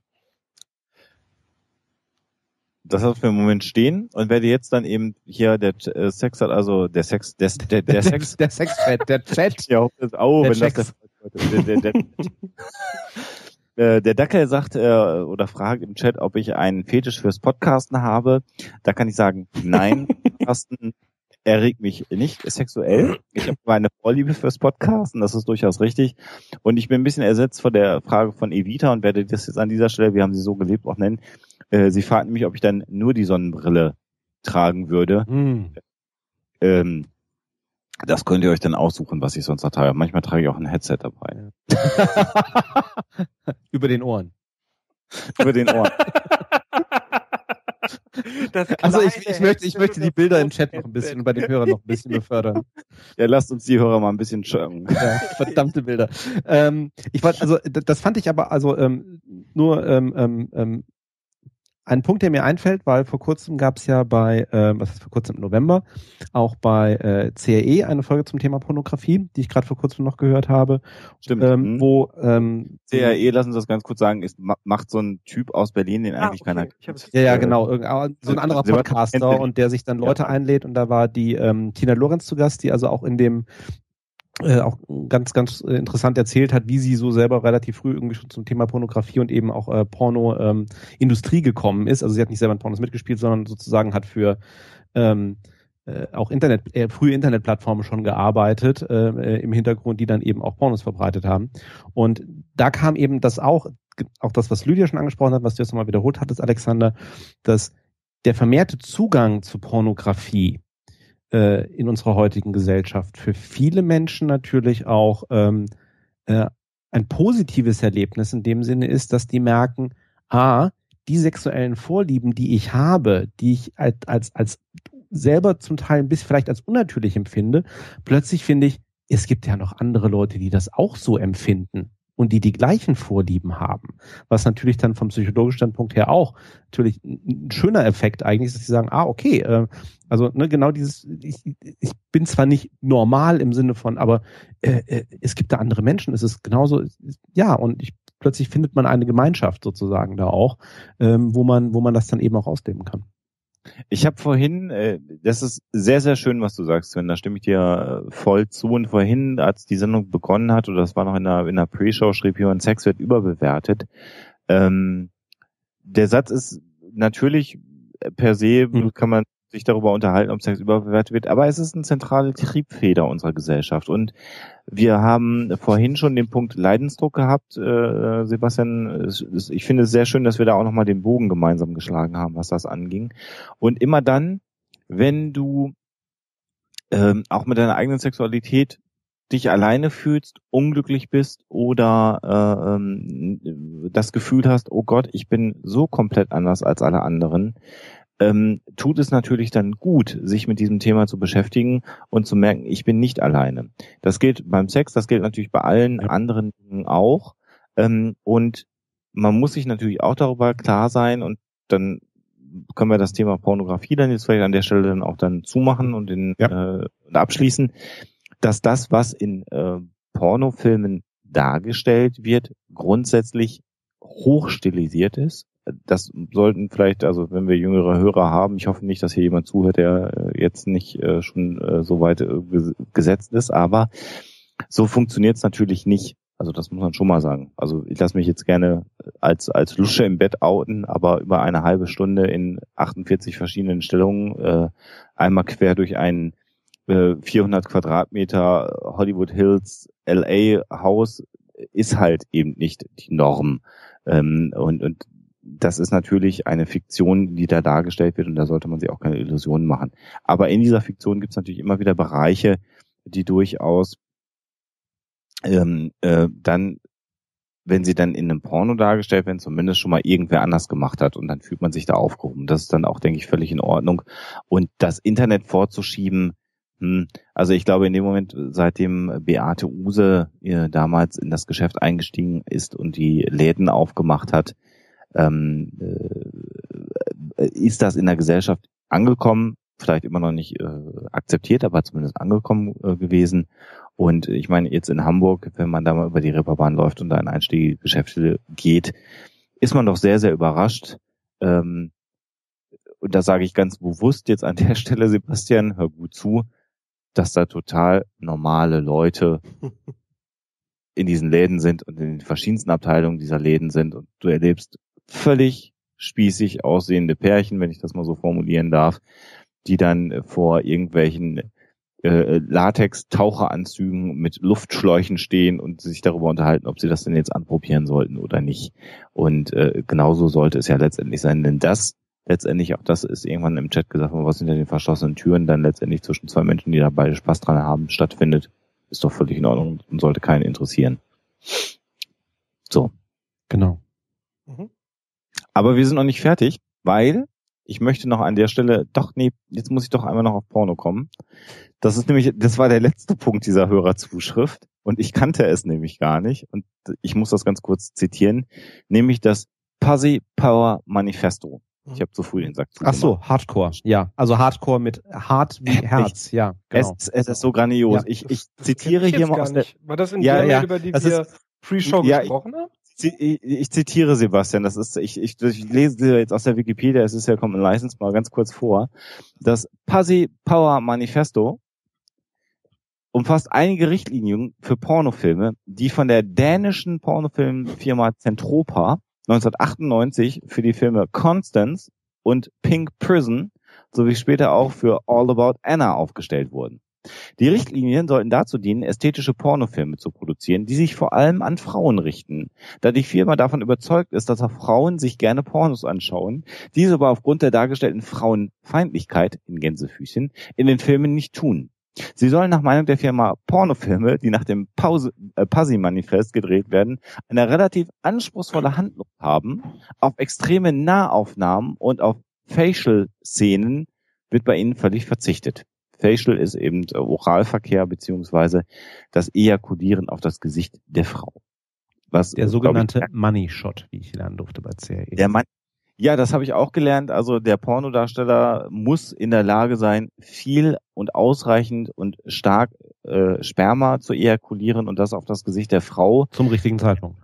zum richtigen Zeitpunkt. Und das ist der Money Shot. Und wer das kann, äh, verdient halt eine Menge Money im Porno-Business. Ihr kennt die Geschichte von äh, der Antichrist von äh, Lars von Trier. Sag schnell. Äh, da gibt, das ist ja mit Willem Dafoe und da gibt's ja sehr äh, pornografisch anmutende Szenen. Und dafür gab's dann einen Buddy-Double, ne, der also da tatsächlich gepoppt hat oder ne, der die, die Sexualsachen da gespielt hat. Und Lars von Trier berichtete dann, dass dieser Typ immer mehr Verrenkungen machte und er wusste gar nicht warum. Ja, und dann hat ihm dann einer erklärt, dass es beim Pornofilm wohl so sei, dass der äh, Darsteller eben erst dann ejakulieren dürfe, wenn der Regisseur ihm dies erlaube. Und Lars von Trier als normaler Regisseur hatte sich da nie Gedanken zu gemacht. Und jetzt stand da dieser arme Typ und äh, schrubbte sich da ein und war immer kurz davor eben zu kommen, aber hatte nie das Okay bekommen. Das fand ich sehr lustig. Spannend. Das ist eine schöne, schöne Anekdote an der Stelle. Ähm, ich zitiere gleich noch weiter und sage gleich noch was dazu. Ähm, äh, mittlerweile hat sich für, da kommen wir jetzt zum Begriff, hat sich für derartige frauenfreundliche Pornos in Anführungsstrichen der Begriff Hardcore, also Herzkern oder herzlicher Kern etabliert. Äh, ich hoffe, das ist jetzt für die Show Notes angekommen. Er ist eine Anlehnung an das Pornofilm-Synonym Hardcore für harter Kern, das die explizite Darstellung von Penetration in extreme, insbesondere auch aggressive oder von der ah, für sich was denn Normalität abweichende. Und jetzt kommen wir auf die Inhalte des Manifests. Die werden nämlich noch Sehr aufgezählt. Schön. Punkt eins. Punkt eins. Der Film muss eine Handlung haben. Punkt zwei. Warum liegt hier eigentlich Stroh? Warum Warte hast du eine Maske auf? ich muss mal hier gerade an meinen Soundeinstellungen arbeiten. Ja, du. ja, ja. Der Film sollte erotisch, emotional, fantasievoll und leidenschaftlich sein, sowie den Bedürfnissen einer Frau entsprechen. Punkt drei. Es soll Wert auf die erotische Darstellung des ganzen Körper und nicht auf die, und nicht nur der Genitalien gelegt werden. Punkt vier. Die Filme können in der Vergangenheit oder Gegenwart spielen. Keine Space Science Fiction, keine Porno Science Fiction. Oh. Kein Star Trek. Heißt es dann Porno Fiction eigentlich? Von. Okay, Entschuldigung. Ja, okay. Äh, äh, passt aber. Punkt 5. Subtiler Humor ist willkommen, wie beispielsweise eine witzige Sequenz am Anfang eines Filmes, um das Eis zu brechen. Punkt 6. Es gibt keine wirkliche Einschränkungen, solange alles akzeptabel ist. Punkt 7. Die einzige Beschränkung liegt darin, dass Frauen nicht mit Gewalt, Zwang oder gegen ihren Willen zu etwas gezwungen werden. Vergewaltigungen, die in Anführungsstrichen nur als Fantasie der Frau dargestellt werden, sind in Ordnung. Punkt 8. Völlig abgelehnt werden Oralsexszenen, bei denen Frauen zum Fellatio gezwungen werden und bei denen ihnen ins Gesicht ejakuliert wird. Ich finde ja tatsächlich, Jetzt muss ich mich mal hier wieder halbwegs normalisieren. Tja, was Axel Stoll alles so für uns einliest, ne? muss man wissen. Ich, ich finde eigentlich dieses Manifest in einem so unfassbarem Maße sexistisch, wo sich irgendwie Pornofilmproduzenten hinstellen und sagen, ich weiß, was Frauen wollen. Mhm. Ähm, also ich kenne Frauen, die nicht schlimmer finden als Pornofilme, die eine Handlung haben. Das möchte ich nochmal an der Stelle äh, einfach mal so in den Raum stellen.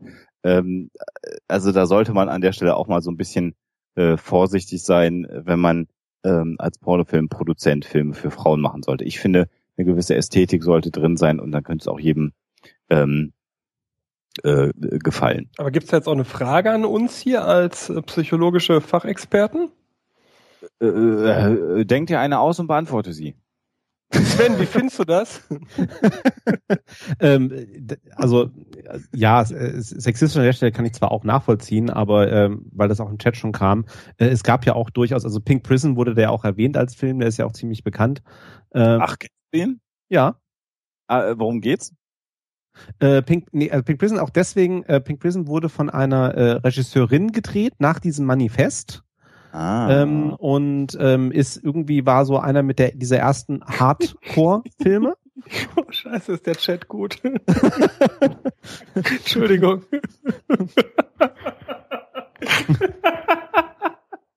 da muss ich jetzt. Was, was hast du denn gelesen?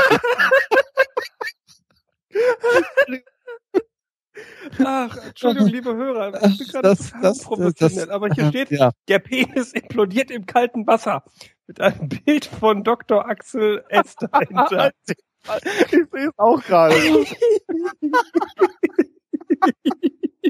Entschuldigung, Sven, das war nicht böse gemeint. Ich.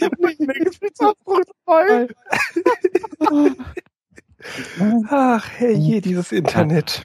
Nein, sagen, also natürlich auch, bei den auch bei den Pornomachern. Also es gab ja auch, wie gesagt, äh, Pornoregisseurinnen, die sich, die, die sich angenommen haben.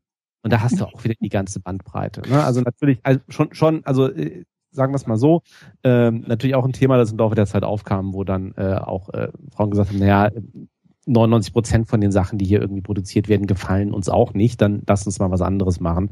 Ähm, und da gibt's dann halt welche, die, ne, genau wie du gesagt hast, ähm, ne, die werden halt auch Filme drehen, die auch keine Handlung haben, aber ähm, nach ihren eigenen Vorlieben, in Anführungsstrichen, oder denen, denen ihrer, ihrer Zuschauer. Also insofern. Also ich kann noch mal, da plaudere ich jetzt noch mal ein bisschen aus dem Nähkästchen. Also äh, als ich damals noch jung war, so mit 18 oder 19, so zur Abiturzeit, ähm, hatten wir uns dann mal den Spaß gemacht, uns immer Pornos aus dem ähm, aus einer Videothek auszuleihen und dann haben wir auch ganz bewusst äh, uns nicht die äh, äh, Szenen des Geschlechtsverkehrs angeschaut, sondern haben, was weiß ich, so drei Filme ausgeliehen und haben uns dann nur die Dialogsequenzen dieser Filme angeschaut. Das hatte, das war so großartig, weil natürlich jeder kennt dieses, warum nicht in der Stroh, warum hast du eine Maske auf? Aber viel schöner sind auch so Dinge, ähm, wo dann äh, auch, also diese Handwerkersituation ist so eine sehr beliebte Situation und wir haben wirklich Tränen gelacht und gebrüllt, wenn man sich so ein Porno wirklich nochmal so, äh, insbesondere die, die guten, schlechten deutschen Pornos, also ich, Guten, nicht, schlechten deutschen Pornos, ja. ne, nicht die, nicht die, nicht die Hochglanz äh, Ami-Pornos oder so, sondern so, das war so ähm, äh, in Deutschland äh, produziert wurde. Ich weiß nicht, ob das heute noch produziert wird, ist ja schon ein paar Tage her. Ähm, das war so unfassbar lustig. Das war so, wo sich, wo man sich auch wirklich fragt, warum muss das da überhaupt noch sein? Also das, das ist so, naja. Also das war sehr, sehr lustig damals. Also nur die, die Dialoge, die sich dieser äh, Filme anzuschauen, da kann man den Wunsch nach, eigentlich brauche ich gar keine Handlung, durchaus nachvollziehen. Schlag mal am Boden, sonst rede ich mich hier um den Kopf Ich, ich komme über Axel Stolz. und das sagt gerade auch noch einer hier, der, der Elektrobier, der geschätzte Kollege, sagt, das sei ein Originalzitat. Dem Elektrobier glaube ich aber das nicht. Doch, der Elektrobier macht einen ganz seriösen Podcast, den Bartocast, den kann ich auch nur allen empfehlen, die die erste Viertelstunde verpasst haben. Viva Britannia. Äh, aber apropos ähm, ähm, Sex, Pornografie, wie Menschen so aussehen, habt ihr euch mal gefragt, musstet ihr, weil ihr habt ja den Scheiß auch studiert, wann Menschen attraktiv sind? Wann Menschen attraktiv sind. Ähm, war das nicht die, ist das die, die klassische Geschichte, wenn sie möglichst durchschnittlich aussehen? ja, dann- und symmetrisch. Ja, symmetrisch, symmetrischen Durchschnitt. Ja, genau.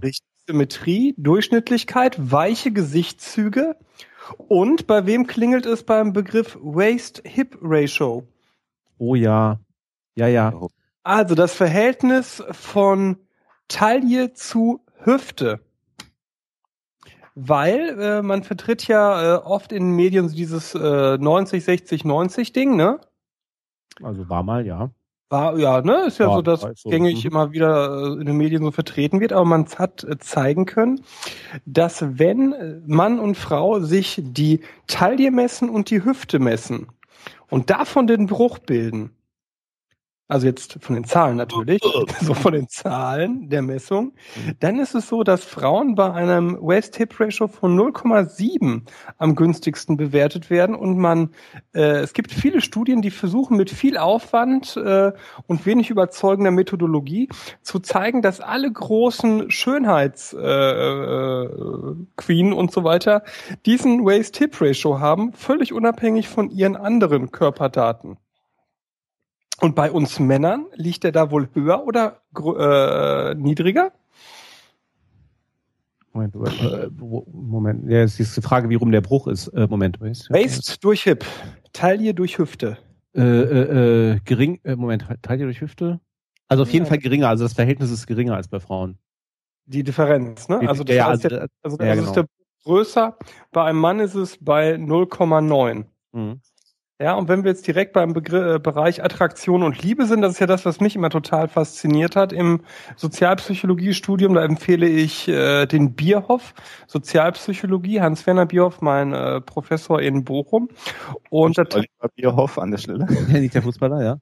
ja, ach, Pre-Show-Gags sind die besten. Ähm, da taucht relativ viel dazu auf, welche Merkmale im Gesicht führen dazu, dass eine Frau oder ein Mann als attraktiv eingestuft werden. Aber auch Sozialpsychologie eben, äh, eine schöne Frau an der Seite eines Mannes erhöht die wahrgenommene Schönheit des Mannes, andersrum nicht. Also ein guter, warte mal, ein, ein gut aussehender Mann an der Seite einer Frau steigert nicht die Attraktivität der Frau. Richtig. Aber eine äh, Frau an der Seite eines Mannes schon. Und Männer werden Augen. attraktiver dadurch, wenn sie eine Frau an ihrer Seite haben. Das heißt hier mein praktischer Sozialpsychologie-Tipp für den Sven. Wenn du äh, jemanden kennenlernen willst, jemand weibliches, dann äh, geh mit jemandem raus, der weiblich ist. Ja, Moment, das wollte ich mich gerade fragen. Gilt, gilt diese Attraktivitätseinschätzung für beide Geschlechter oder für das andere Geschlecht? Ich vermute jetzt, dass es für das jeweils also, heter, heterosexuelle Studie, also Frauen finden Richtig. Männer attraktiver, wenn die eine attraktive Frau dabei haben, aber okay. Männer finden äh, Männer finden Frauen nicht attraktiver, wenn die einen attraktiven Mann dabei haben. Korrekt. Was ja auch wiederum, kommen wir auf Evolution nachvollziehbar Richtig. ist. Evolutionspsychologisch ja. Äh, sehr gut erklärbar weil wenn sich dieses, ich begriff jetzt den, benutze den Begriff, den unser Prof immer verwendet hat, weil ich den so schön passend finde. Äh, wenn ein Weibchen ein Männchen hat, dann muss an diesem Männchen was dran sein. Äh, andersrum nicht notwendigerweise. Ja, ich lache gerade, weil ich hier gerade das Wort Hüftbruch im Chat lese. ähm, das finde ich an der Stelle sehr, sehr schön. Ansonsten, Kindchenschema ist immer gut für die Attraktivitätseinschätzung von Frauen. Also kleine Nase, große Augen, kleines Kinn. Ich bin ja an der Stelle, Sebastian, lass mich das gerade nochmal ja, sagen. Das, das, da mache ich mich wahrscheinlich auch wieder unbeliebt. Ah. Äh, ich bin ja bei bei bei Körper, ähm, Schmuck und und und Tätowierung äh, eher emotionslos zunächst mal. Wer das für sich machen soll, soll das tun. Ich gebe aber zu bedenken, und bei mir ist das tatsächlich so. Ähm, ich kenne sehr gut aussehende Menschen. Das heißt, wenn ich es jetzt wissenschaftlich angehen würde, die ein sehr symmetrisches Gesicht haben, die die Symmetrie durch Piercings stören. Mhm. Und ähm, mir geht es zumindest so, also Nasenring-Piercing, Augenbrauen-Piercing, es gibt ja natürlich viele Menschen, die finden das attraktiv. attraktiv. Für mich stört das dann immer die Symmetrie eines Gesichtes, weil das irgendwie so ein, so ein Ungleichgewicht hervorbringt. Ähm, ich weiß nicht, wie es euch geht. Ist jetzt eine, eine Sache von, von mir, wahrscheinlich meine persönliche äh, Spinnerei. Ähm, aber äh, mir fällt das immer auf und ich frage mich immer, Stößt mich das ab, weil das die Symmetrie stört oder habe ich einen anderen Grund, warum mir das nicht gefällt? Ich kann dir sagen, warum mir gewisse Piercings nicht gefallen. Vielleicht findest du dich darin wieder, weil ich mit gewissen Arten von Piercings gewisse Milieus verknüpfe. Aha. Mhm. Also ich kenne, es gibt so gewisse Arten von, von, von Piercings. Ich kann das gar nicht ganz genau machen, weil es sind teilweise dieselben Stellen, die mich dann wiederum bei anderen Leuten nicht stören. Aber gewisse Arten, wie Piercings ge, gestochen sind, oder welche Art von Piercings benutzt wird, äh, erinnern mich ganz viel an Leute, mit denen ich nichts zu tun haben möchte. Und das ist für mich eine soziale, es ist so wie, wie, wie Kevin und Jacqueline. So, und so gibt's gewisse Piercings, äh, da zähle ich für mich das Augenbrauen-Piercing beispielsweise zu, wenn es mit so einem Ring ist und einer kleinen Kugel dran. Ähm, solche Leute äh, habe ich für mich irgendwo mal gelernt, äh, mit denen kann ich nicht. Mhm. Um einfach mal eine ganz gewagte Allgemeinhypothese rauszuhauen. Wie Allgemeinhypothese? Ach so, ja, äh, von, von dir aus, für deine, ja, was, was, genau. was deine Reaktion angeht. Ähm, also, ja, bei mir ist es ein bisschen, bisschen anders. Also äh, zum, zum einen gibt es ja auch durchaus, ähm, also zwar jetzt nicht direkt Piercings, aber selbst bei ähm, anerkannt attraktiven äh, äh Personen äh, wo es durchaus äh, ne, Schönheitsflecken, sage ich jetzt mal. Also du hast ein symmetrisches Gesicht, aber es gibt dann irgendwo ein Muttermal, das natürlich dann sozusagen für ein bisschen äh, Asymmetrie sorgt. Äh, was den jetzt eigentlich keinen ab, nicht unbedingt erstmal irgendwie äh, die Attraktivität verringern muss, weil sie vielleicht sogar noch zusätzlich darauf hinweist, dass eigentlich der Rest komplett symmetrisch ist.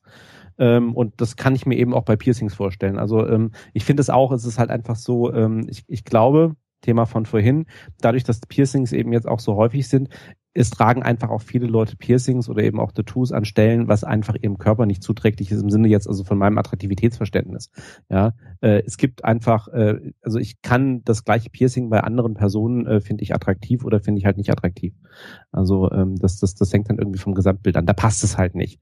Es gibt auch so ein paar Sachen, da stimme ich auch mhm. Alexander, äh, also ähm, auch Sebastian zu. Da wird, das würde ich jetzt nicht mit ähm, Milieu in, in Verbindung bringen aber ähm, ähm, zum Beispiel, also ich finde auch diese, diese, diese, äh, diese Nasenringe, die jetzt so in sind, also wirklich so, ne, in, also jetzt in der, äh, äh, wie nennt man das, haben auch einen bestimmten Namen, die also in, in, in der Mitte der Nase oder so, ne? Mhm. Finde find, find ich persönlich schwierig. Ja, finde ich jetzt auch nicht attraktiv, aber Spannend. das ist halt, ja.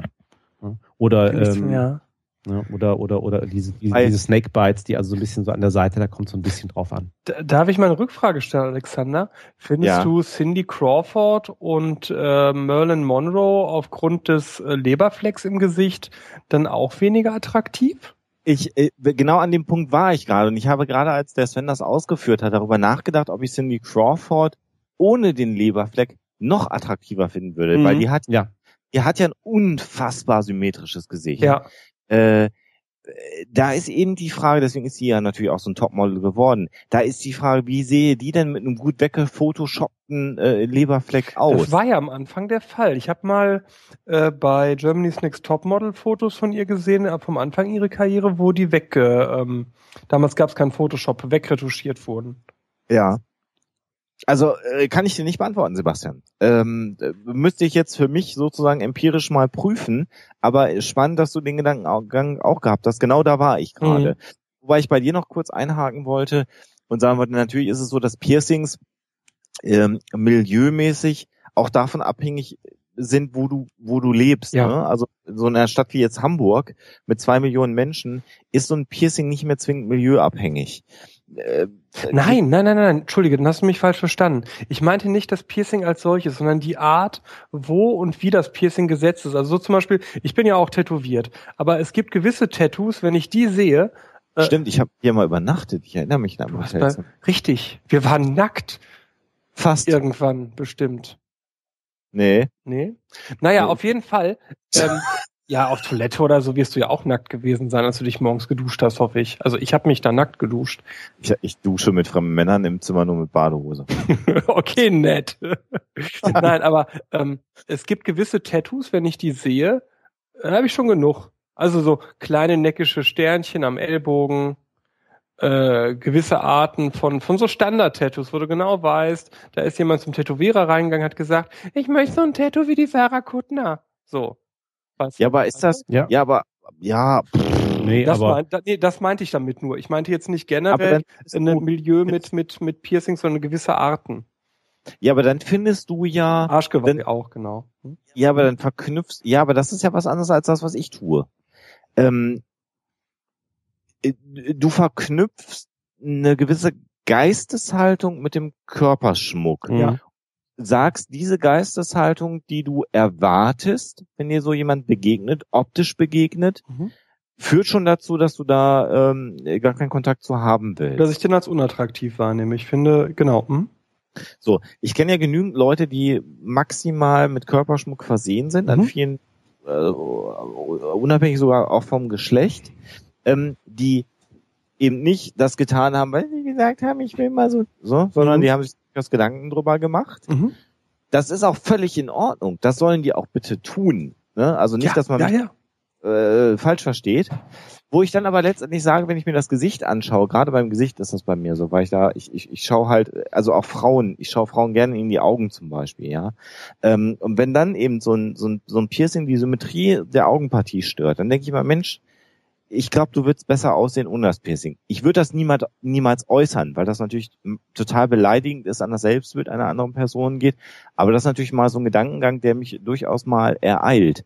Ähm, äh, das ist aber, glaube ich, ein, ein bisschen anderer Aspekt als das, was du gesagt Ganz hast. anders. Bei mir ist es so, um genau bei den Augen mal zu bleiben, wenn die dann so ein Augenbrauen-Piercing hat, wäre mir jetzt wichtig zu wissen, also das hört sich jetzt doof an, aber es ist tatsächlich so. Ist das ein Stecker oder ist das ein Ring? Äh, Was hat der Stecker für Endkappen, wisst ihr? So, also ich finde zum Beispiel total doof und unattraktiv machend äh, Stecker mit zwei Kugeln als Augenbrauen-Piercing. Ist für mich ein absolutes No-Go. Aber warum? Ach du, das ähm, haben wir Psychodynamiker im Chat? Keine Ahnung. Ich vermute, es ist bei mir vielleicht. Ist ja eine Antwort, ist ja legitim. Dann ist das eine Antwort. Äh, Finde ich, ne, das ist ja, ist ja emotional. Also Attraktivität funktioniert natürlich auf einer unterschwelligen Le- Ebene auch. Ähm, naja, gut. Sven, was hast du denn dazu? Du hast dich jetzt so ganz äh, rausgehalten bei dem Thema. Der ist ja noch auf der Suche nach einer Frau, der ist ja noch nicht verheiratet, der ist nach alle Richtungen. Nee, halt, Moment, Moment, Moment. Ich bin. Wo soll sie welche Piercings haben? okay, alles, äh, äh, alles der Reihe nach. Äh, legal bin ich, glaube ich. Man hat jetzt auch einen eigenen Podcast bei der Ja, Gelegenheit. ja, ja, genau. Äh, Viva Britannia. Up and coming. Also, also gewisse Affinität zum Englischen sollte, sollte gegeben sein bei einer Partnerin. Ähm, nein, ähm, Wie ist denn Englisch? Ich ja, habe jetzt so vor Augen, wie viele Frauen so anfangen zu notieren. äh, weiter. Ja, können Sie, können, können Sie gerne tun.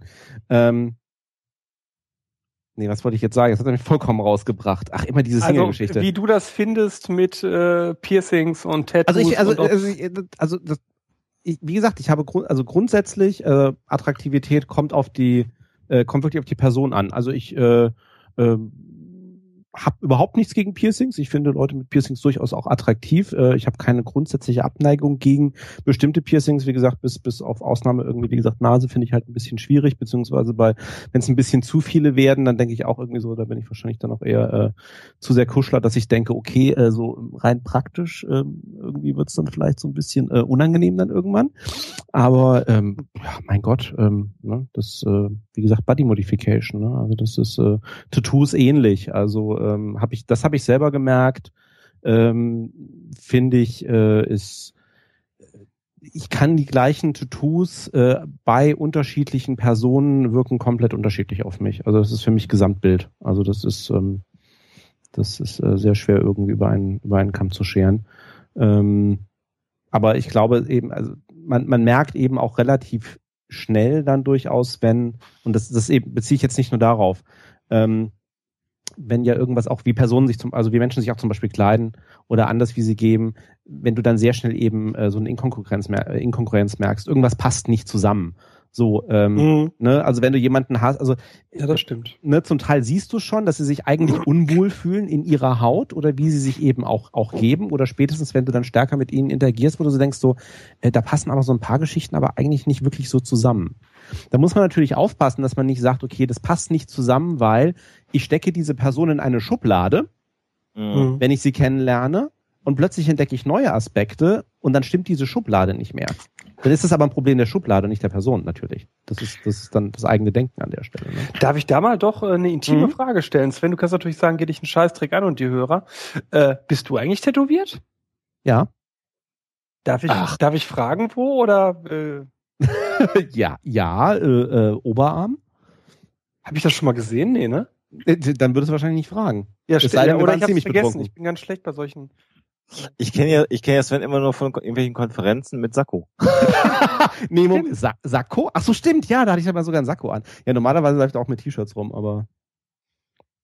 Ja, jetzt aber raus, das habe was ich auch schon gemerkt. Ähm, gefragt ich, hast. da muss ich jetzt aber mal zurückfragen, überrascht euch das? Also könnt ihr ruhig ehrlich sagen. Äh, nö.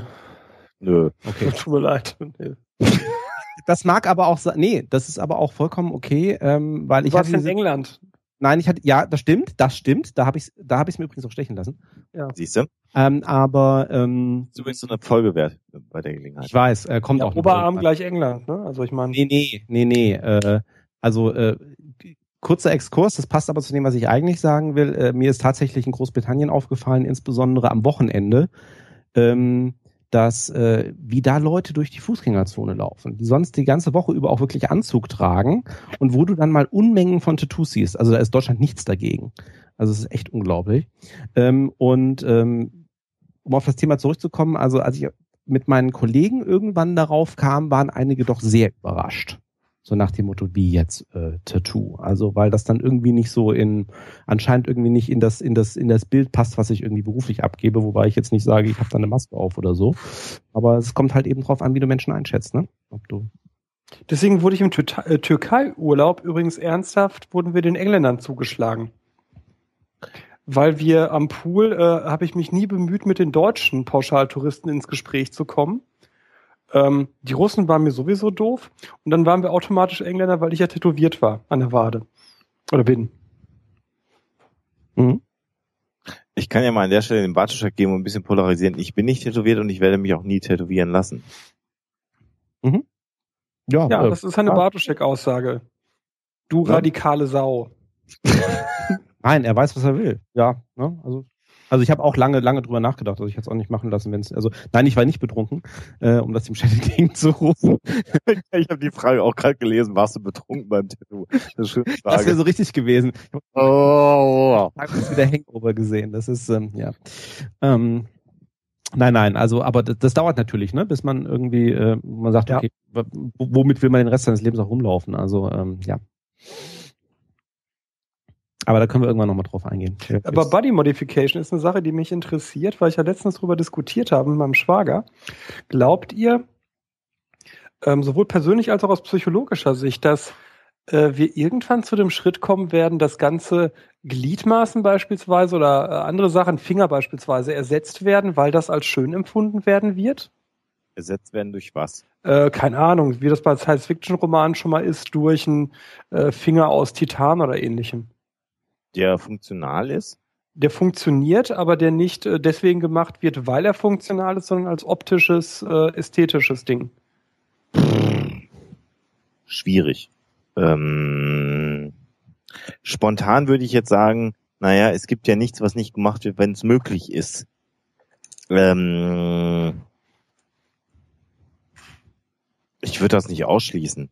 Ähm, es ist ja natürlich so, dass das Abtrennen von Gliedmaßen, um, um, um mal so ein bisschen banal zu werden, natürlich auch so, ähm, äh, also wenn du, wenn du Handwerker bist, hat die Genossenschaft damit ein Problem, weil Selbstverstümmelung ist irgendwie nicht so gut angesehen. Ne? Ah, okay. Ähm, da kriegst du Probleme mit. Äh, hat was damit zu tun, dass du dir theoretisch ja als äh, äh, Handwerker mal kurz eine Hand abhackst und sagst, ich bin nicht mehr arbeitsfähig. Mhm. Ähm, das wäre so eine rechtliche Komponente dieser Geschichte. Deswegen habe ich gefragt, ob das Ding funktional sein soll. Wenn du einen voll funktionierenden Metallfinger hättest, also pff, würde mich nicht reizen, aber vielleicht gibt es jemanden, der das dann toll findet. Ja, hat mich einfach mal interessiert. Was meinst du, Sven? Mhm. Ähm, äh, draw blank. Also ähm, mhm. okay. Nee, nicht irgendwie groß. Also hm. Mit Blick auf die Uhr. Mein Gott, die Zeit vergeht. Krass. Habe ich gerade festgestellt, dass wir noch eine Viertelstunde Zeit haben. Der Familienvater muss dringend nachher noch zu seiner Familie, deswegen müssen wir die drei Stunden heute auch mal wieder einhalten. Ja, gerne, gerne. Und ich, also ich gestehe dir, das ist ja nett, was der Alexander sagt. Äh, ich möchte zu meiner Familie und meiner Frau zusammen das äh, gucken, wer heute Dschungelkönig wird. Das sage ich ganz offen. Ah, Gott, das Boulevard. Ähm, äh, lass uns dann nochmal abschließend ähm, den Bogen von Körpermodification, Attraktivität nochmal äh, zum Thema Sex kommen. Sven, haben wir irgendwas auf dem Zettel, was wir noch ansprechen wollten, was wir bisher nicht besprochen haben? Ich gucke so drüber, ähm, sind so ein paar Themen sind wir so ein bisschen weggehuscht, äh, also gerade was so ein bisschen Thema Neurophysiologie irgendwie anging. Da kann man nochmal eine Frage im Chat vorhin zum Thema Homosexualität, weil wir da nicht drauf eingegangen sind. Ja, es, es gibt natürlich Studien, äh, die eben belegen, dass es da äh, äh, tatsächlich äh, Hirnveränderungen gibt, auch Unterschiede gibt. Und eine der ersten Sachen, die, um das mal als Beispiel zu sagen, die eben auch LeVay publiziert hat, war, dass festgestellt werden konnte, dass äh, bestimmte Teile des Hypothalamus ähm, bei homosexuellen Männern ähm, äh, ähnlich klein sind wie bei heterosexuellen Frauen während bei äh, heterosexuellen Männern diese Teile normalerweise deutlich größer sind. Ähm, und die Vermutung in, in vielen dieser Bereiche liegt einfach nahe, dass eben, äh, dass äh, sich einige Gehirnregionen sehr stark eben ausbilden im Zusammenhang mit äh, der Menge an Testosteron oder anderen Hormonen, die eben schon in der frühen Entwicklung eben auch äh, äh, so durchwabern. Und äh, da gibt es dann eben einige Hinweise darauf. Ähm, in dem Zusammenhang wollte ich nur eine Sache, weil wir das auch vorhin irgendwie zum Thema. Äh, Kurze Nachfrage, ja. weil ich habe mhm. im Studium noch gelernt, dass das, was du gerade beschreibst an äh, ähm, na, hirnphysiologisch oder äh, mhm. äh, hirnorganischen Veränderungen äh, bei äh, Homosexuellen, dass das nur bei einem äh, Teil der Homosexuellen der Fall ist. Gibt es da mittlerweile neue Erkenntnisse? Weil die Studie, die ich im Kopf habe, äh, ist von, von äh, Mitte der 90er Jahre. Seitdem ist natürlich viel passiert. Also äh, grundsätzlich stimmt das wohl immer noch. Also es wurde, wurde in der Zwischenzeit mehr geforscht. Das stimmt auch. Also diese ursprünglichen Studien sind auch irgendwie von den von den 90er Jahren.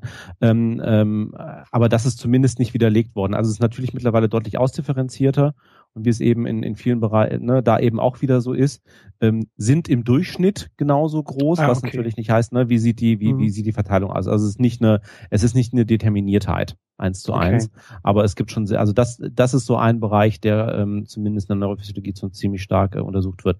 Was das konkret heißt, ist auch immer noch ein anderer Punkt. Mhm. Äh, ich habe hier nur noch eine äh, was in eine ähnliche Richtung geht. Äh, eine Notiz, was ich noch sagen wollte. Äh, es gibt ja auch ganz berühmte Fälle zum Thema Vorlieben, psychische Störungen, ähm, Auftreten von Pädophilie im Zusammenhang, mit Hirntumoren. Ähm, dass also tatsächlich sich natürlich auch da nun mal in weiten Teilen oder, natürlich auch wie eigentlich fast alles, was wir wahrnehmen, natürlich auch unsere sexuelle Orientierung von unserer Hirnphysiologie bestimmt ist letztendlich. Ich meine, es findet im Kopf statt. Mhm. Wir reden Mhm. über Attraktivität. Ähm, gibt es natürlich auch durch, durch entsprechende organische Veränderungen auch Veränderungen der Attraktivität. Und es gibt also ganz berühmte Fälle ähm, von äh, also wirklich äh, Männern mit einer, ähm, ich sage jetzt mal, normalen sexuellen Orientierung auf Erwachsene hin, etc. etc., ähm, die ähm, irgendwann tatsächlich pädophile Neigungen entwickelt haben. Man dann feststellte, ah, da ist ja ein Hirntumor, äh, der Hirntumor entfernt wurde und damit eben auch die Pädophilie ähm, wieder abgenommen hat oder beziehungsweise sich komplett zurückgebildet hat und äh, es dann sogar zu einem zu einem Rückfall kam. Das heißt, die die Ehefrau von dem jeweiligen hat dann sogar irgendwann gemerkt, dass wohl irgendwie der Hirntumor äh, wieder wachsen muss, weil er plötzlich wieder ähm, er wieder anfing entsprechende Neigungen zu zeigen und dem war dann auch so. Also ähm, da gibt's dann also auch ganz ähm, spannende Geschichten. Wobei das nicht bei allen Pädophilen Nein, um Gottes Willen. Nein, Mhm. das ne auch und Ganz, ganz und plus natürlich wieder das Thema, ähm, äh, nur weil es so ist, ist das keine Entschuldigung für Verhalten oder für Übergriffe oder ähnliches. Es ist einfach nur, klar gibt's da ähm, entsprechend auch ähm, biologische Zusammenhänge. Da gab es vorhin, also wenn wir schon mal Pädophilie sind, möchte ich kurz eine Sache reinwerfen, weil das im Chat vorhin noch angesprochen wurde, als Lydia ausführte zum Thema äh, BDSM, da tut man keinem weh und man sollte damit lernen, für sich zu- umzugehen. Ne? Und dann kam aus dem Chat, äh, das trifft bei Pädophilie nicht. Ähm, es gibt dazu eine laufende Langzeitstudie an der Charité in Berlin, äh, wo eben Menschen, Männer, nur Männer sind da in dieser Studie, mit pädophilen Neigungen äh, oder Fantasien ähm, lernen sollen, damit umzugehen für sich. Äh, interessant ist, an dieser Studie dürfen nur solche Männer teilnehmen, die keine Straffälligkeiten haben. Ähm, diese Studie ist immer wieder sehr stark unter Beschuss. Allein weil es diese Studie gibt, das finde ich immer wieder echt äh, krass.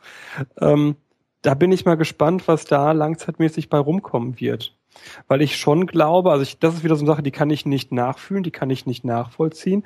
Aber ich kann mir schon denken, dass jemand, der pädophile Neigungen hat ähm, und weiß, dass das falsch ist, einen unglaublichen Leidensdruck haben muss. Mhm. Vielleicht hat das nicht jeder, aber ja, ja, ja. Kann ich nachvollziehen. Ja, ansonsten. Ich habe hier noch was stehen, wenn ich darf. Gerne. Liebesstile nach Lee. Sagt mir gar nichts.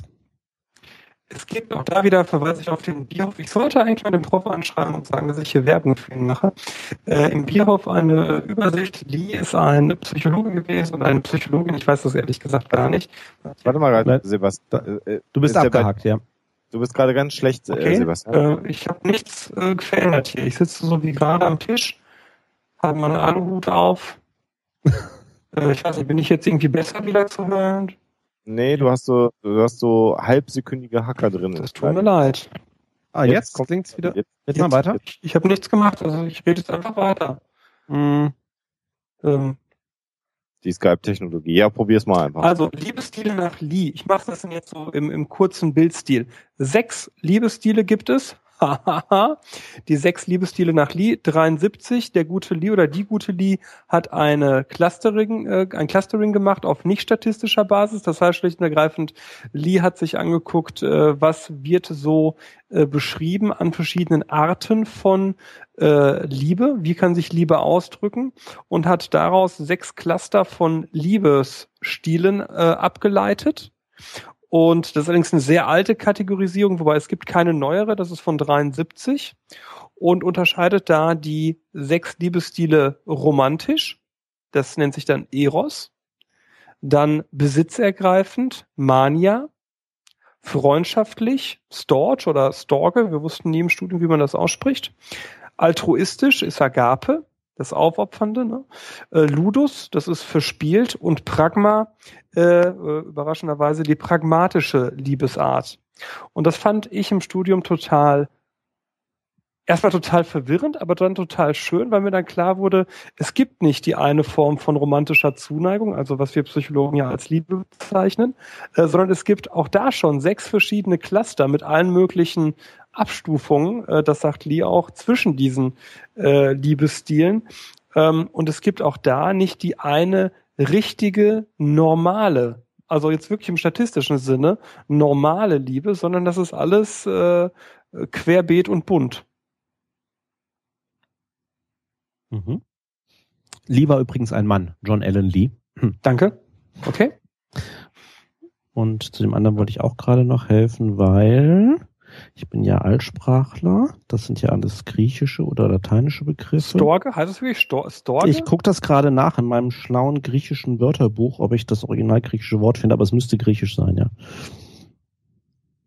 Das ist so beeindruckend, wenn jemand sagt, ich gucke in meinem griechischen Wörterbuch nach. Ja, interessanterweise, ich habe hier tatsächlich, also in meinem, in meinem Arbeitszimmer ausgerechnet meine ganzen Sprachgeschichten relativ nah hier irgendwie noch im Schreibtisch stehen. Griechisch, Euro, Euro, Griechisch. ja, genau. Das ist, Da sind wir dann wieder beim Boulevard ja, angekommen. tut mir leid, ich kann nicht anders. Ist nicht drin. Und ich hätte noch ein Thema ansonsten im Zweifelsfall, das ich Hau raus. letztes Mal ja schon nicht anbringen konnte. Oh, Oh ja, oh ja, oh ja, oh ja. Aber reicht uns das sieben Minuten? Ah, äh, ja, das reicht für das Thema, zumindest mir. Okay. Sex mit Tieren. Sex mit Möbelstücken, was halten Sie davon? Nein, Sex mit Tieren. Äh, eine Sache, die in den letzten Eiche oder Jahren, Buche? Entschuldigung. liebe Zuhörer, meine beiden Die- Kollegen sind offenkundig nicht in der Lage, Pflanzen von Tieren zu unterscheiden. Ikea von ihr. Also es, es gibt in den letzten Jahren zunehmend äh, immer wieder Diskussionen darüber, äh, inwiefern der Geschlechtsakt mit Tieren ähm, etwas ist, das der Gesetzgeber verbieten sollte oder auch nicht und inwiefern das eine normale sexuelle Neigung des Menschen sein kann, sein soll, wie auch immer. Es gibt einen Verein, da schmeiße ich gerade mal den Link in den Chat, ähm, der ging relativ viel durch die Presse vor so einem halben Jahr, der, der Verein ceta-verein.de, ähm, der sich eben dem Thema so widmet, dass er sagt, wir wollen äh, da Diskriminierung beenden. Ähm, ich finde das ein hochspannendes Thema, weil ich habe mich tatsächlich dafür für eine große Boulevardzeitung mal mit beschäftigt und festgestellt, dass das eine Sache ist, die auch die Menschheitsgeschichte eigentlich durchzieht. Also sprich, es gab wohl im alten Griechenland Tierbordelle, ähm, wo der Geschlechtsakt mit verschiedenen Tieren äh, durchgeführt werden konnte. Mhm. Generell sagt man dazu, äh, i. Die Frage ist natürlich da, ähm, ja, also ich finde das auch nicht gut. Muss ich sagen, auch moralisch habe ich da für mich ein Problem mit, ähm, weil ich das so gar nicht nachvollziehen kann, ne? Äh, ja, das ist so äh, tatsächlich der Punkt. Also nach unserer statistischen Definition dürfte das unnormal sein oder nicht normal sein. Ja, das sowieso, definitiv. Ähm, ich, ich bin, ich bin da auch total befremdet von äh, äh, gerade. Ähm, Also ich werde versuchen, mit dem äh, Vorsitzenden, der hat relativ viele äh, Interviews gegeben, Interview zu kriegen. Es gibt auch dann auf der anderen Seite einen Verein, der massiv versucht, den anderen Verein platt zu machen. Aber ich finde das schon äh, generell äh, interessant, welche, welche Spielarten äh, Sexualität kriegen kann. Wobei auch da, also gerade bei dem Sex mit Tieren, sage ich natürlich äh, aus einer evolutionspsychologischen äh, Warte argumentieren, das ist eine Sackgasse, definitiv. Ne? Oder? Ja, aber das ist ja, das ist ja sehr kurz, ja, ja, sehr, sehr kurz gesprungen. Ähm, ja, offensichtlich äh, gilt auch da das Motto, es gibt nichts, was es nicht gibt. Und wo wir sind bei, es gibt nichts, was es nicht gibt, könnten wir jetzt das ganze, äh, ganze äh, Cluster der, der Paraphilien oder des Fetischismus abarbeiten. Ähm, da gibt's ja wirklich Sachen, die, die sind echt jenseits äh, von dem, was man so erfassen kann. Ne? Also Frotteurismus, äh, die sexuelle Lust daran, sich an Sachen zu reiben. Ähm, ich habe zufällig im Rahmen dieser äh, Recherche zur äh, Zoophilie herausgefunden, dass es Menschen gibt, die sexuelle Lust daran empfinden, sich an Luftballons zu reiben, also an aufgeblasenen Luftballons. Ja, Und äh, habe für mich echt mitgenommen, wie du sagst, es gibt nichts, was es Ja, nicht klar. gibt. Das heißt, also Das heißt aber nicht, dass alles normal ist, das sowieso nicht, aber auch nicht, äh, dass es irgendwem schadet. Also wenn da jemand sich äh, mit, mit Luftballons äh, zu Hause vergnügt, ähm, kann das natürlich ein Problem werden, wenn das so als Fetisch dient und er sonst keinen äh, keinen Geschlechtsverkehr mehr haben kann, außer Das ist an der, lass uns an der Stelle gerade nochmal sagen, genau, nämlich Fetischismus. Also nicht, wenn jemand etwas toll findet, also Ach ja, äh, richtig. Hm? hochhackige Schuhe Ja, ja. oder Nylonstrümpfe oder äh, Korsetts finde ich jetzt toll mhm. so, dann ist das noch kein Fetisch für mich, Nee. sondern ein Fetisch wird es dann ja per Definition, wenn ich nicht in der Lage bin, wenn ich es mal neudeutsch ausdrücken darf, sexuell zu performen, wenn dieser Gegenstand nicht zugegen ist. Das macht ja den Fetischismus aus. Ne? Ja. Also äh, einfach nochmal auch mal ganz klar zu sagen, also nur weil ich äh, Frauen in Corsagen toll finde, habe ich noch keinen Fetisch. Solange wie ich auch mit einer Frau schlafen kann, die keine Corsage trägt. Erst wenn die Frau immer eine Corsage tragen muss, also jetzt für mich als heterosexuellen Mann, äh, äh, dann habe ich einen Corsagen-Fetisch. Ja, beziehungsweise, äh, du hast völlig recht, ich möchte es aber noch weiter zuspitzen, wenn die sexuelle Erregung unabhängig von der Frau beim Korsett auch eintritt. genau, Mhm, ja, okay. ja. Hm. Genau. Das ist mal ganz wichtig, um den Fetischismus vielleicht an der Stelle, dann haben wir das auch mal sauber definiert, weil das wird ja oft in der Gesellschaft auch irgendwie Beliebig. äh, beliebig äh, benutzt und nicht so benutzt, wie es eigentlich gedacht und von der Definition her äh, ist. Aber du warst bei deinen Luftballons stehen geblieben, Sebastian. Nee, das war, ähm, das war so kurz der Ausflug in all die Sachen, die ich immer wieder interessant finde, weil ich finde ja immer alles spannend, was so völlig ab von dem ist, äh, was, was ich so für mich äh, nachvollziehen kann. Ne? Da fängt es ja oft an, spannend zu werden. Plus, also was wir noch gar nicht erwähnt haben, ist ja noch die andere Richtung. Was ich auch durchaus spannend finde, ist, ähm, das, das kam auch in dem Interview mit dem mit dem LeVay raus, im anderen Podcast. Ähm, wir haben ja nun äh, sehr viele Erkenntnisse über äh, äh, sexuelle ähm, Themen, insbesondere, ich sag mal wieder in der westlichen Welt. Ähm, also internationale Studien äh, Mhm. halten sich da doch zi- ziemlich zurück. Wobei, was ich dann eben auch immer relativ spannend fand, beim, äh, sei es beim ICD, sei es, sei es beim DSM, sind dann wirklich ähm, auch sexuelle äh, Störungen, äh, die dann eben auch sehr kulturspezifisch sind. Ne? Also ähm, ich weiß nicht, also aus dem Kopf weiß ich nicht mehr, wie es heißt, aber eben auch bei irgendwelchen ähm, ähm, auch asiatischen Völkern, also die die Angst davor, dass sich irgendwie dein äh, dein Schwanz sozusagen irgendwie in den Körper hineinzieht. Heißt das nicht Kuoro oder so? so oh, das ist sogar, glaube ich, afrikanisch, müssen wir mal nachgucken. Nee, nee, das war Japan, das war so eine japanische. Also beziehungsweise, also, ne, und das aber eben auch ähm, natürlich sozusagen unsere Vorstellungen von dem, was, was auch ne, im, im Umfeld von Sex irgendwie oder unserem Körper mit uns passieren kann. Ja, äh, dass das natürlich auch nochmal eine, eine wahnsinnige auch kulturelle Komponente hat. Koro heißt es. Koro. Koro. Äh, hast, hast du gerade, wo das, äh, ist, ist das japanisch? Äh, ja, ja, das ist ja das war, ja klar, das ist, ist ja diese Sache, die, die vor ein paar Jahren auch nochmal durch die Presse ging, mit diesem, äh, wie heißt das hier? Äh, mit, äh, na, bin ich denn doof? Mit einem Kamm, mit einem angeblich verfluchten Kamm. Kein Scheiß jetzt. Das ging durch Echt? die japanischen Medien, dass dieser Kamm in Wirklichkeit äh, beseelt und böse sein soll, also so ein bisschen aus dem Shintoismus rauskommt und dass der dann dazu führen solle, dass eben der männliche Penis sich dauerhaft zurückziehen solle Mhm. in den Körper. Was übrigens im religiösen Sinne als Fetischismus bezeichnet wird, einem Gegenstand ähm, übernatürliche Fähigkeiten zuzuschreiben. Stimmt, Ah, das ist okay, ja. Auch. Ja, gut, dass du sagst. Ja. Stimmt. Da sind wir beim Bereich von äh, Tabu und Totem und so. Ne? Genau, genau. Ja, ja. Gutes Buch übrigens von Freud. Ist sehr lustig zu lesen. Ganz viel Blödsinn drin, aber eines der schönsten parawissenschaftlichen Bücher, das ich gelesen habe. Totem und Tabu kann ich empfehlen.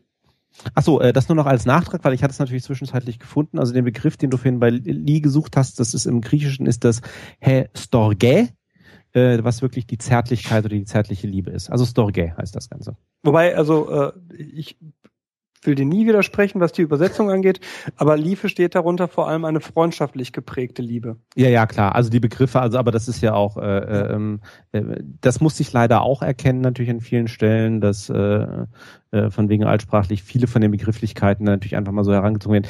Ne, das sieht man ja auch, weil er hier Griechisch und, und Latein eben auch mischt in der Benennung. Äh, man sucht sich dann halt einfach Begriffe, mit denen man das halt irgendwie nett, nett benennt. Äh, ob das jetzt, wie viel das jetzt mit der ursprünglichen Wortbedeutung der jeweiligen Sprache zu tun hat, ist dann nochmal eine andere Frage.